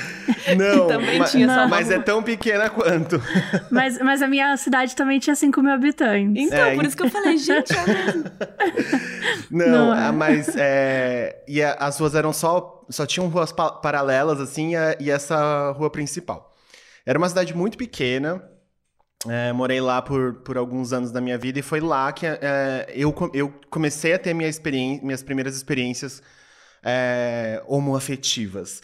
Mas é, eu já me entendia como homem gay, eu falei que saí do armário, mas eu já me entendia como homem gay há muito tempo, muito, de, desde Quantos criança. Anos você tava? Nossa, é, na, na cidade, quando eu tava na, é, quando a minha mãe descobriu de mim, Isso. eu tinha 15 anos. Mas desde muito cedo já me entendia, já sabia, já tinha essa os desejos guardados, enfim. Como que era isso, assim, pra, tipo, você tinha pessoas próximas que também, que você podia falar sobre isso? Nunca. Ou era algo que era guardado é, você sabia, você mesmo cortava? Como que era essa sensação? É, eu, inclusive, em terapia recente, assim, eu descobri que é, eu tinha é, ideias suicidas, assim, desde muito pequeno, com 13 anos de idade, por causa da minha sexualidade. É, antes eu, não, eu tinha apagado isso da minha memória, mas como a minha família é uma família muito religiosa, é, adventista, sempre foi uma família de é, homens muito viris, muito provedores do lar, tinha aquela expectativa sobre mim, né? Eu sou o neto mais novo da minha avó, É, então isso acabou coloca me colocando no spotlight, assim, também. Minha mãe era uma pessoa que transitava entre a minha família inteira. Todo mundo gostava e conhecia da minha mãe a minha mãe. E, enfim, eu sou de uma família muito grande. Tem, a, a, minha avó teve 11 filhos, então, assim, é muita gente. E quando tudo isso aconteceu, é, eu já tinha na minha mente vários traumas, né? De ouvir é, piadas e brincadeiras que não são. que nem eu entendia, né? Quando você é chamado de, de viadinho, de bichinha, de gay na, na na sua infância, isso primeiro não faz sentido nenhum, porque o que, o que torna uma pessoa homossexual ou heterossexual é a sexualidade dela. Então eu não estava expressando nenhuma sexualidade. Eu tinha os trejeitos de uma criança que era denominada ali como longe do espectro é, heterossexual, então as piadinhas elas rolavam, mas não, fa não faz sentido nenhum, né? É, a gente só sabe que tem uma conotação ruim, porque todo mundo Exato. fala de um jeito ruim, né? Quando Exatamente. E ri, né? É. E ri, então, assim, nem, se, nem sabia o que era ser um, uma bicha, nem sabia o que era ser um, um viadinho, nem sabia o que era ser essas coisas, né? Mas já trazia esses traumas comigo. E aí, com 15 anos, eu me, eu me permiti viver minha primeira experiência com é, um cara e dali pra frente eu fui me permitindo mais, eu fui conhecendo outras pessoas, é, enfim. E arranjei um namoradinho de muito, muito longe, assim, da minha cidade. Era tipo quatro, cinco horas de, de, de viagem, de carro. Conheci por Fotolog, conheci por Orkut. quem, é, quem tem nossa idade internet, sabe né? o que, que é Fotolog. Sim. É coisa de gente cringe, né? É o famoso cringe. Mas até falando um pouquinho de redes sociais, dessa época de Orkut, Fotolog, de certa forma foi uma época muito importante para todo mundo que era da comunidade, né? Foi mesmo. Porque se você era de cidades pequenas, porque quando a gente fala aqui de cidade grande como São Paulo, a, a, acho que a, a forma como aqui você vivia, né, era um pouco diferente dessas cidades Com do certeza. interior. Então, muito da, da internet, dessa relação, ajudava você até a se expressar, entender, conhecer outras pessoas iguais. Era a única comunicação que eu tinha no mundo, assim, era a, era a única forma de me expressar, às vezes, e de me enxergar. É, hoje a gente tem internet aí e as mídias tradicionais, elas estão um pouco mais abertas para as questões LGBTQIAP+, mas na época, gente era tipo quase acessar a Deep Web, né? e achar pessoas como você também. Né? Exato, né? é. Você se via representado ali numa pessoa que estava expressando algum tipo de sentimento parecido com o seu, nesses, no Fotolog, no MySpace. Então. O MySpace não pegou tanto no Brasil, mas a, quem, quem era ali do, do rolezinho, ah, quero ser indie é, o emo sempre, te, Vocês sempre tentaram, tinha. Né? a gente fazer, tentou. Fazer render. Mas... É, e eu, eu, percebi que eu tive muitos relacionamentos, assim, que nunca aconteceram é, fisicamente, mas com esse aconteceu fisicamente.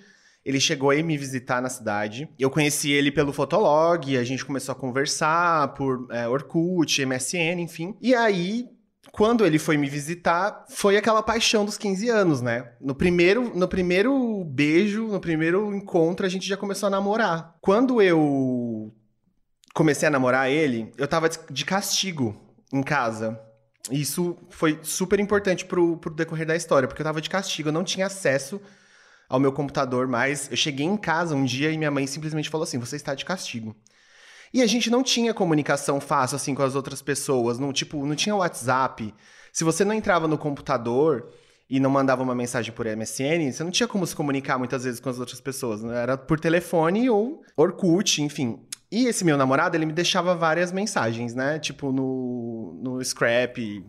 Uhum. E aí a gente tinha mania de excluir os scraps, porque eles ficavam lá públicos. Como é que era mesmo? Não aceita? Não aceita. é, tinha o um depoimento aceita. e aí tinha depoimento. os scraps. Era é. testimonial, eles ficavam tipo uma DM, né? Ah, é, e os mesmo. scraps ficavam públicos. Públicos, é como se tivesse postado na sua timeline. E, enfim, ele me deixou vários scraps perguntando que tava com falando que tava com saudade, perguntando onde eu tava. No dia que eu saí do, do castigo, a minha mãe falou, é, foi entrar no, no computador e o meu Orkut estava logado. Ela viu todas as mensagens e assim que eu acordei, ela me chamou e falou: preciso ter uma conversa muito séria com você, o que, que é isso daqui?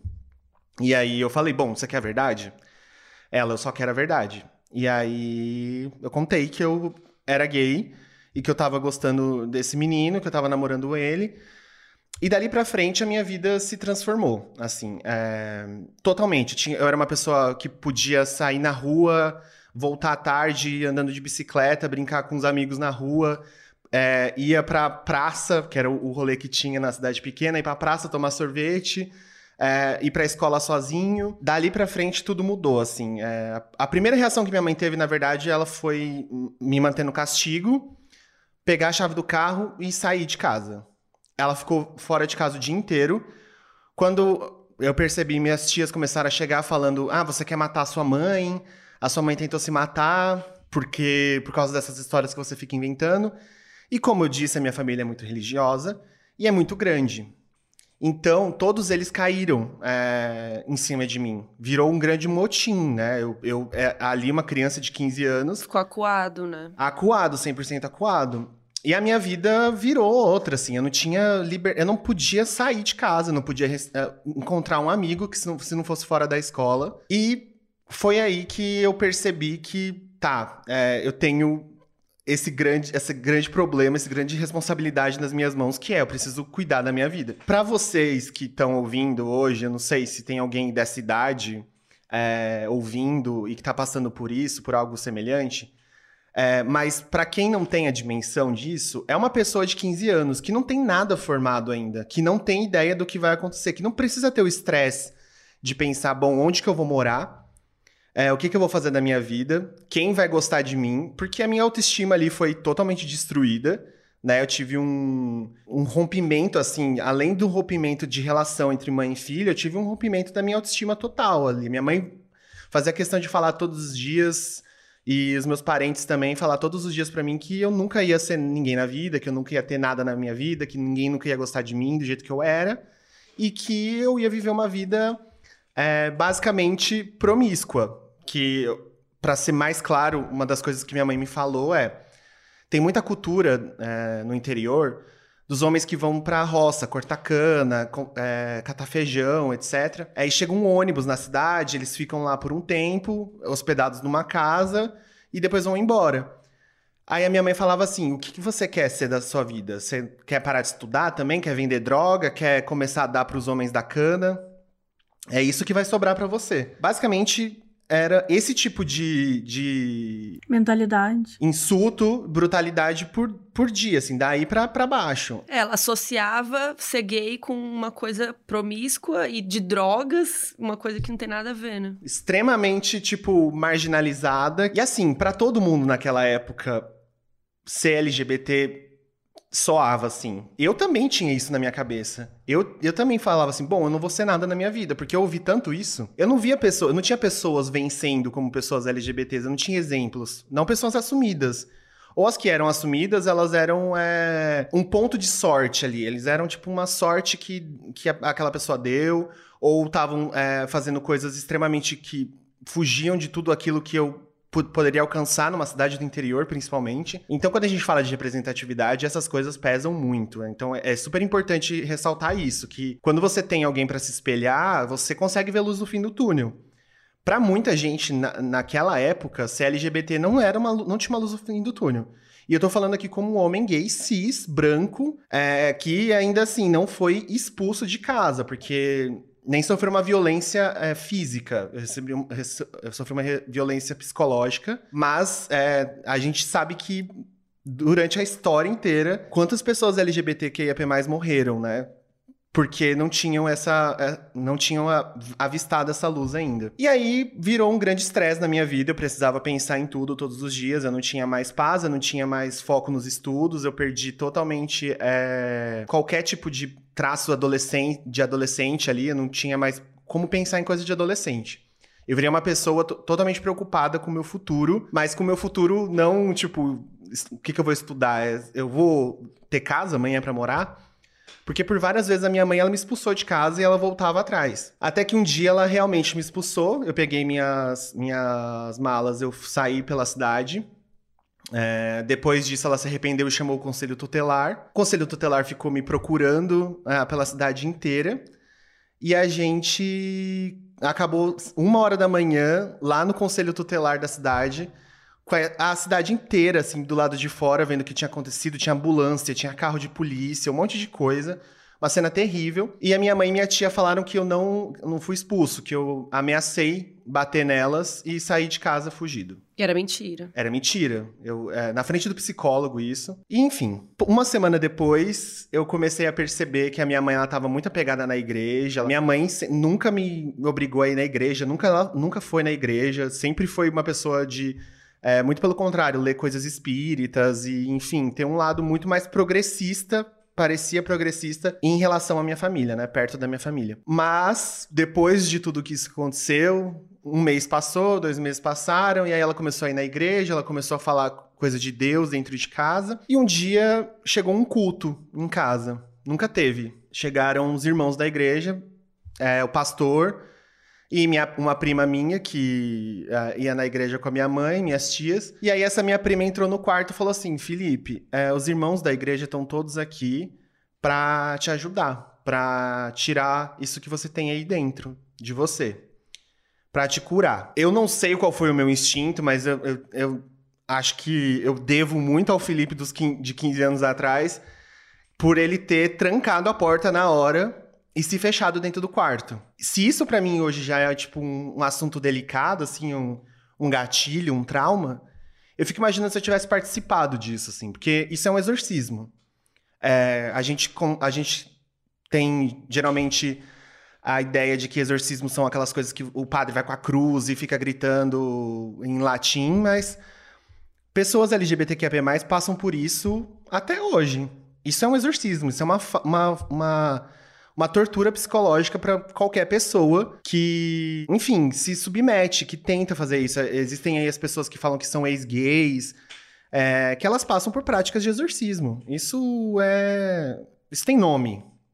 E eu fui descobrir isso muito tempo depois. Só que lá no dia eu fiquei muito assustado. E aí eu falei, eu não quero participar disso. E aí eu fechei a porta do meu quarto me tranquei. E eu só ouvia as coisas é, que falavam. E eles continuaram lá fora. Continuaram, estavam na minha na sala de jantar de casa e eu tava dentro do, do quarto. E era uma casa que não era uma casa muito grande, então eu consegui ouvir as coisas que falavam. Eu cortei muito da, da- disso na minha cabeça, acho que por proteção mesmo do meu cérebro, né? Pra eu não, não sofrer mais com isso. Mu- muitas formas de trauma, elas apagam, né? Tipo, o que você passou pra te proteger. Mas eu lembro de coisas, é, de gritos, de dos- desses, dessas pessoas da igreja, enfim. Não bastasse isso, a minha mãe mudou de cidade e eu fui parar numa cidade um pouco maior do que Itapura. É, fui para uma cidade chamada Presidente Epitácio, que é, acho que tem 25, 30 mil habitantes. E aí, lá ela começou a me levar em psicólogos. Mas você acha que essa mudança teve a ver com você, com tudo que estava rolando? Ou mudou? 100%. Foi, tipo, ela mudou pra ir procurar alguma ajuda, alguma coisa. Ajuda entre muitas aspas. Exato, isso. E ela falou que ela queria me afastar do- das pessoas que me induziram a ser homossexual, né? Tipo, amigos. Se afastar de você mesmo. É, pessoas, eu Exato. no caso, espelho. Exatamente. E aí fui pra essa cidade, porque era uma cidade maior, tinha, entre aspas, tratamentos, né? Tinham psicólogos e várias tentativas, assim, de psicólogos com a linha, uma linha religiosa. Eu não sei o que que era, eu sabia, eu acho que era um instinto mesmo de sobrevivência. E como eu disse, eu devo muito a esse Felipe de 15 anos atrás, que ele não. as- quando ouvia coisas desse tipo, ele não deixava entrar na cabeça ou ele não participava disso. Porque o que eu fugi de, de momentos como esse, assim, quando chegava no dia da consulta, eu desaparecia de casa. Eu dava um jeito de fugir, ou eu, quando eu chegava, eu não entrava. E, enfim, a minha mãe tinha que me trazer de volta. Porque, enfim, eu sou, eu sou homem, eu sou mais forte que ela, ela não conseguia me arrastar, ela não conseguia me, me forçar, e eu não tenho pai em casa presente. E a maioria da, da, da minha família que morava próximo eram todas mulheres também. E aí eu conseguia não participar disso. Até fisicamente, de, tipo, sair mesmo. É, não, saí, eu, eu não deixava ninguém me pegar, eu saía correndo, enfim. É, e aí, uma, uma vez eu entrei e um dos, um dos psicólogos falou pra mim assim: Você não quer mudar pra, pela sua mãe? Você não ama sua mãe? A sua mãe não é importante para você? Isso é a lembrança mais, mais forte que eu tenho de, de algo que eu ouvi é, dentro de um, uma clínica. Não, não posso chamar nem de psicólogos, né? Uma, essas pessoas que se forjam, esses charlatões é, que passam essa impressão de que existe uma cura para uma e ganham dinheiro fácil. A custa da dor das pessoas, do sofrimento das pessoas, da ignorância Exatamente. das pessoas. É, o que ele fez foi tipo uma chantagem emocional com você, né? Foi, foi. Ele me é, teve é, leitura da Bíblia, enfim, essas coisas. Dentro de um consultório médico. É, aí, outro problema que a gente tem que falar também, que é sobre a mistura da ciência com religião, né? Um país que se, é, que se intitula como laico, isso deveria dar prisão. É, e eu espero que essas pessoas sejam presas urgentemente, porque isso me machucou, mas eu saí ileso, assim. Eu, eu, tenho plena certeza de que hoje eu sou uma pessoa muito bem resolvida com isso. Assim, eu já contei essa história muitas vezes para vários lugares. Eu já fui no Fantástico quando, em 2017, é, aquela, aquela psicóloga estava é, querendo subir a lei para cura gay para ser permitido em constituição, em constituição. Eu fiz um desabafo no Facebook, falei de como isso é traumático e de como isso me é, passou pela minha vida e eu fui acabei parando no Fantástico para conversar sobre isso. Então hoje eu sou muito aberto a falar sobre isso. Eu não tenho problema porque eu tive que eu tive que me virar nos 30 naquela idade, sabe? E eu depois disso eu, eu comecei a conversar com as pessoas, eu comecei a ver que existe um mundo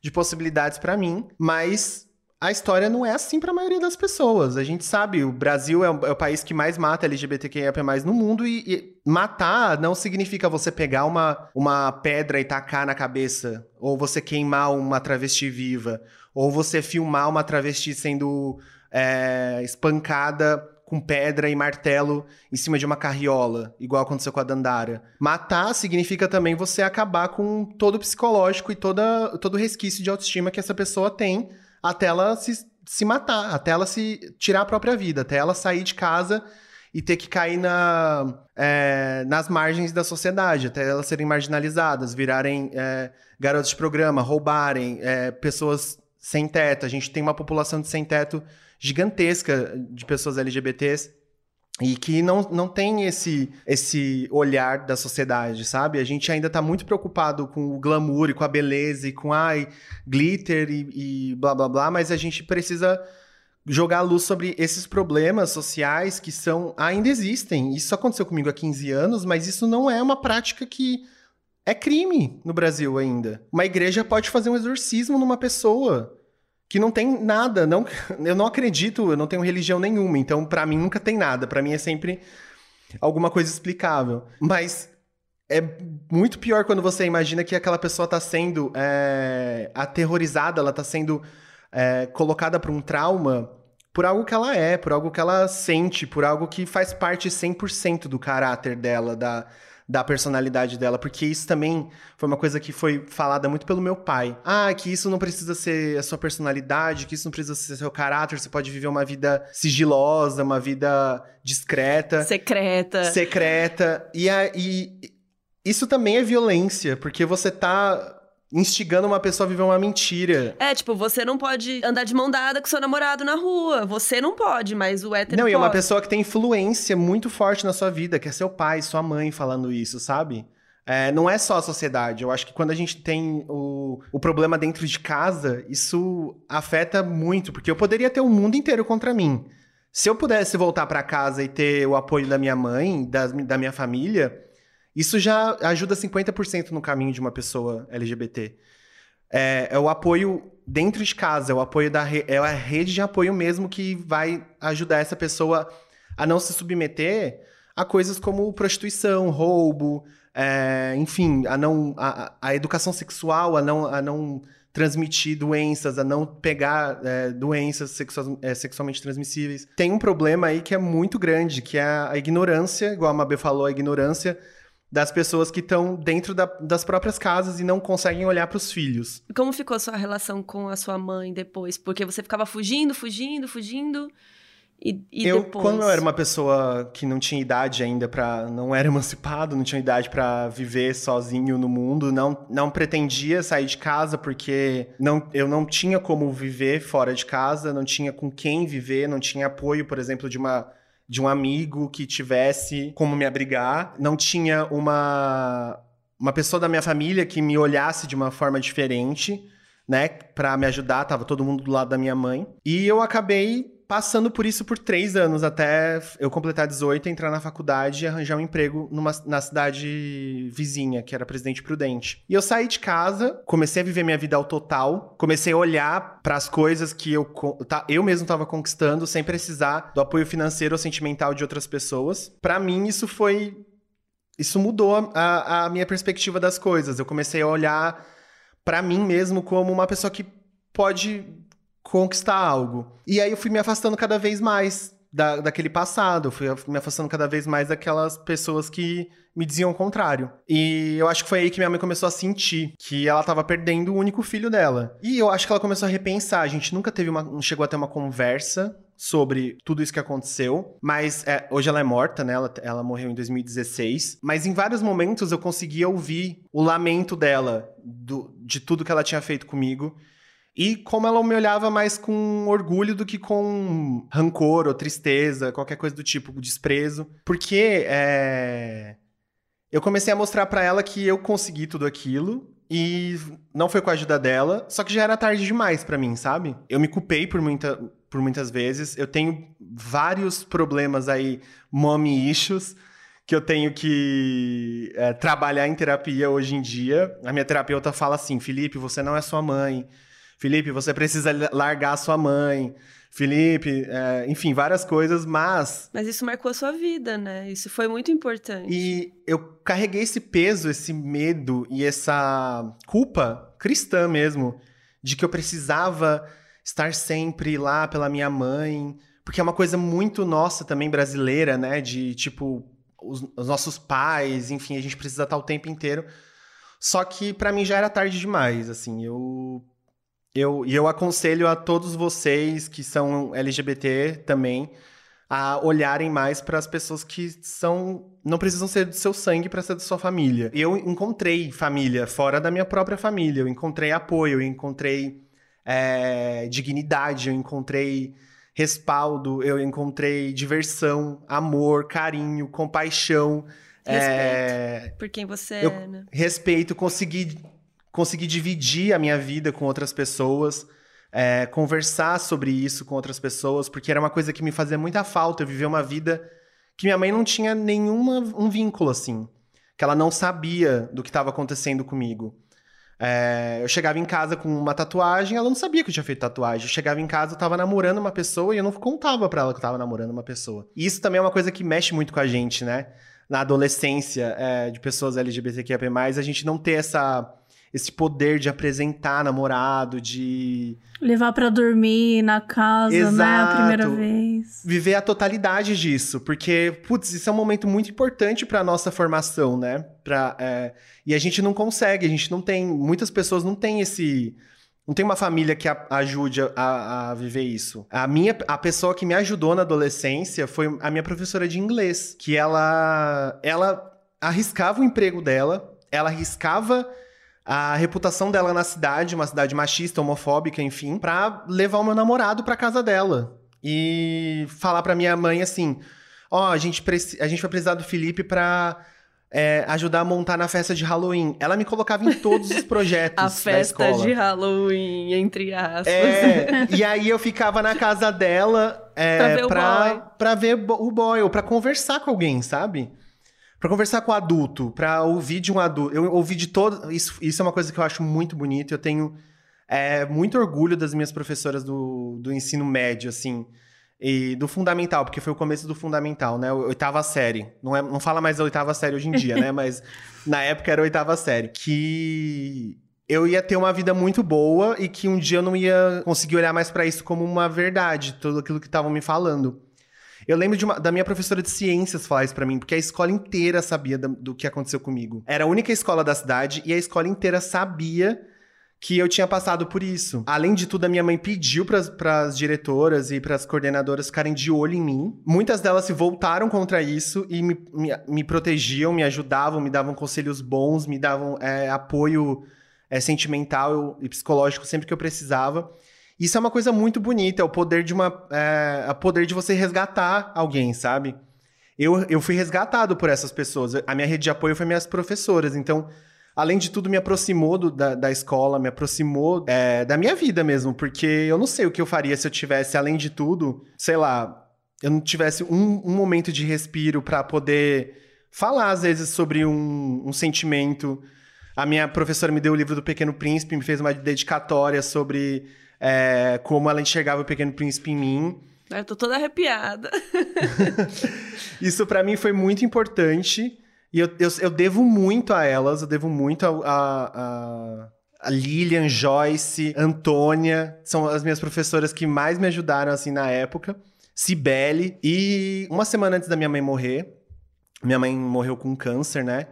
De intestino. Ela estava em casa, sendo tratada em casa, cuidado pelos, pelos, pelos familiares, pela gente.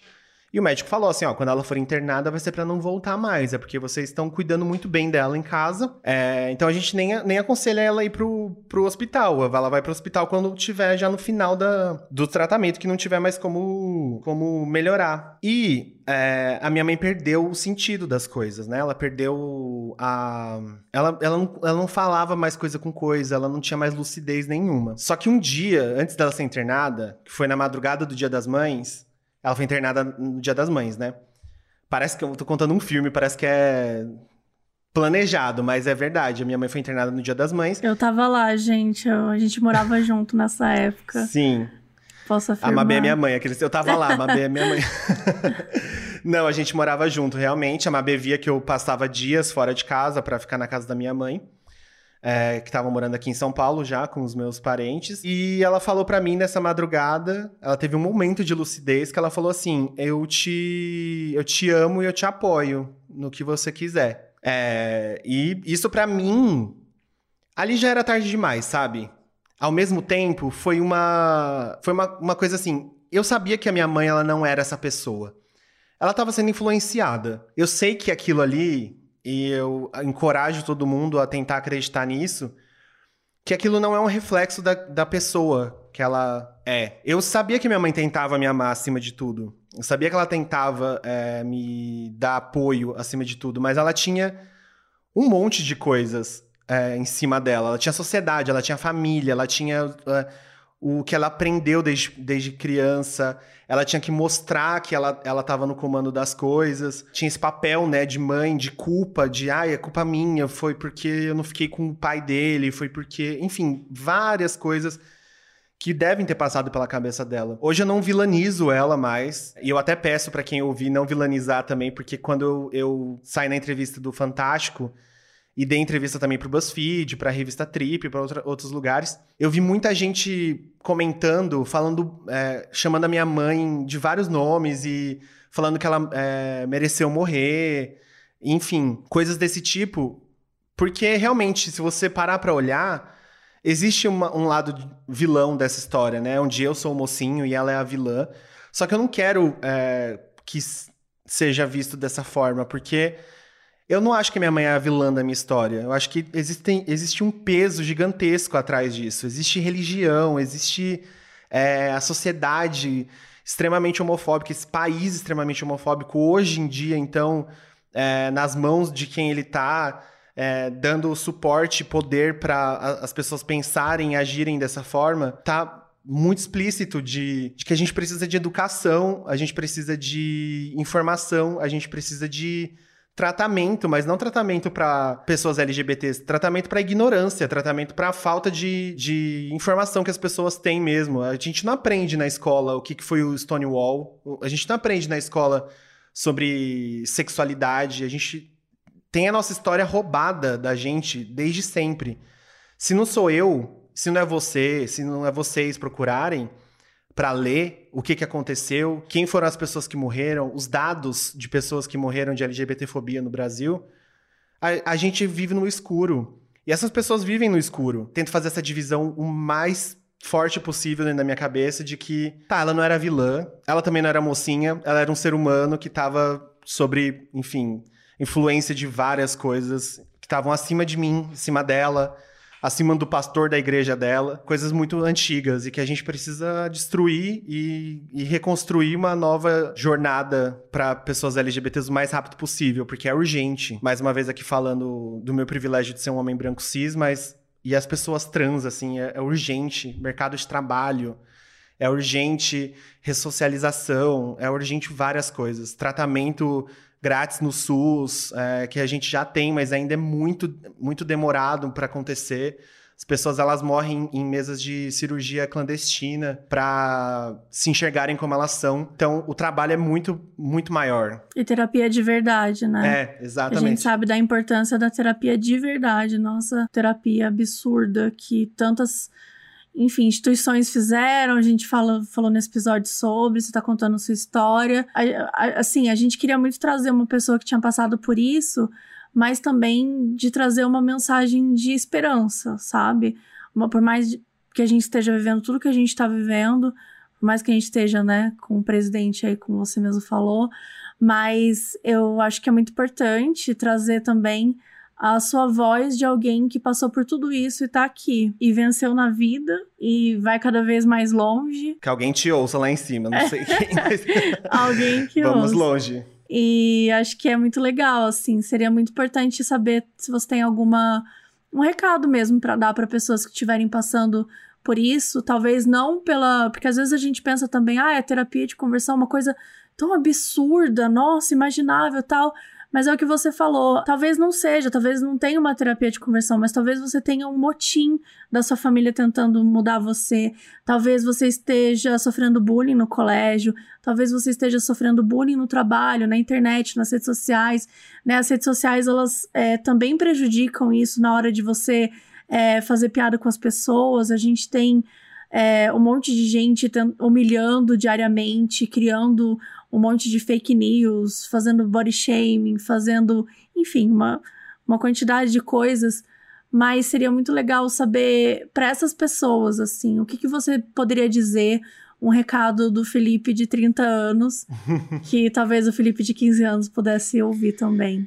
Isso é muito importante, mas naquela época a gente não tinha nada para olhar e se enxergar e acreditar que as coisas iam mudar, é, que as coisas estavam mudando. Falando assim, parece que eu sou dos anos, dos anos 70, né? Mas assim, 15 é, anos atrás é muita coisa. E muita coisa não mudou. Só que muita coisa mudou também. Hoje a gente olha. A, a maior, a maior drag queen do Brasil é brasileira. Ou do mundo é brasileira. Uma das maiores representações da música que a gente tem hoje é uma drag queen. É uma pessoa LGBT que fala abertamente sobre tudo. E a gente tá caminhando ainda. A gente precisa de, dessas representações, não só, na, não só no entretenimento, mas a gente precisa disso é, nos consultórios médicos, a gente precisa disso na política, principalmente na política. A gente teve aí a Erika Hilton, que é incrível, uma mulher trans preta que foi a mais votada do, do, de São Paulo como deputada, vereadora, quero dizer, ela era deputada, né, mas ela virou vereadora. E a gente precisa de cada vez mais representações para a gente conseguir se enxergar e olhar para o lado e falar assim, bom, eu tô passando por isso agora, mas eu vou conseguir mudar o meu, o meu destino que foi traçado para mim. Eu não tinha isso, assim, eu fui no instinto, no instinto de sobrevivência, assim como muitos dos meus amigos que passaram por coisas parecidas, é, menores ou maiores, estão aí hoje cheio de sequelas, com autoestima é, precisando renovar a sua dose de autoestima todo dia, precisando reencontrar e ressignificar a família para sobreviver. Mas a gente tá, tá, traçando aí um caminho melhor agora. Eu, eu acredito nisso. Apesar de, do retrocesso parecer muito mais presente nas nossas vidas e, e, e tá ali o dia inteiro ouvindo notícias ruins, a gente tem um lado bom também que está acontecendo. E isso é importante demais. É importante demais olhar para crianças como a Botapó fazendo tanto sucesso, sendo uma criança. Sendo uma criança LGBTQIAP+, porque existem crianças LGBTQIAP+, e a gente precisa é, salvar elas. Eu não desejo que nenhuma criança, é, nenhum adolescente, nenhum jovem tenha que passar por parte do que eu passei, por parte do que eu sei que amigos meus passaram, por parte que eu sei do que pessoas que eu não conheço mas que eu admiro passaram para encontrar felicidade, porque a felicidade tem que ser dada a nós desde cedo. O direito a ser feliz, o direito a ser um ser humano, o direito a ter respeito, o direito a ter é, dignidade, o mínimo de dignidade. Eu tô olhando para o futuro agora com olhares mais é, serenos em relação às questões LGBTQIA+ no Brasil e no mundo. E eu espero que se você está ouvindo isso e que se você acha que é, não não tem como não tem saída não tem como sobreviver tem sim. Sempre tem. Sempre tem quem te, quem possa te ajudar. Você tem como sair dessa. Pode parecer insuportável agora mas vai melhorar. É, você só precisa ir sendo instintivo o, mais, o máximo possível com quem você é e com que você acredita. E buscando redes de apoio, né? Exato. Não saiam do armário com antecedência, por, com pressa, com porque vocês acham que vocês precisam falar para os seus pais. Não, façam isso se isso for seguro para vocês. Essa é uma mensagem que a gente sempre dá no POC, no podcast, que você não precisa sair do armário porque você está vendo todo mundo sair do armário na TV, ou no noticiário, ou no meio do entretenimento em geral. Você tem que levar o seu tempo, você tem que saber se é seguro, você tem que saber onde pisar. Então, seja safo o máximo possível, seja essa pessoa que, infelizmente, por enquanto a gente ainda precisa ter a cabeça não de uma pessoa de 15 anos, não uma pessoa de 14 anos, não uma pessoa de 16 anos, mas para sobreviver a gente tem que fazer essas coisas sempre. Então, por favor, se mantenham seguros e busquem rede de apoio, é, busquem quem, com quem conversar sobre seus sentimentos. E é isso, ouçam ouçam conteúdo, assistam conteúdo LGBT, entendam a história de vocês, para se sentirem mais or orgulhosos de quem vocês são, para quebrarem estigmas, para quebrar é, preconceitos que a gente tem, que, a gente, que é criado dentro da nossa cabeça. Eu acho que ver o, quem lutou antes da gente dá muita força pra gente, sabe? Quando eu, no meu caso, mulher, né? Quando eu leio sobre as primeiras mulheres sufragistas e as mulheres que lutaram, aquilo me dá uma força. Eu sinto uma coisa assim que eu falo, cara, se elas conseguiram naquela época, sabe? Eu vou conseguir, sabe? Então eu acho que isso é muito legal de conhecer a história mesmo. E é muito importante reivindicar a posse dessas histórias, a, o nome das coisas. Então, então, lembrem que artistas muito antigos já eram LGBTs e que passaram por isso, que lutaram para para hoje terem, a gente ter mais artistas. Reivindica, porque é, isso é nosso, é nossa história, e quem tem que contar e saber ela é a gente.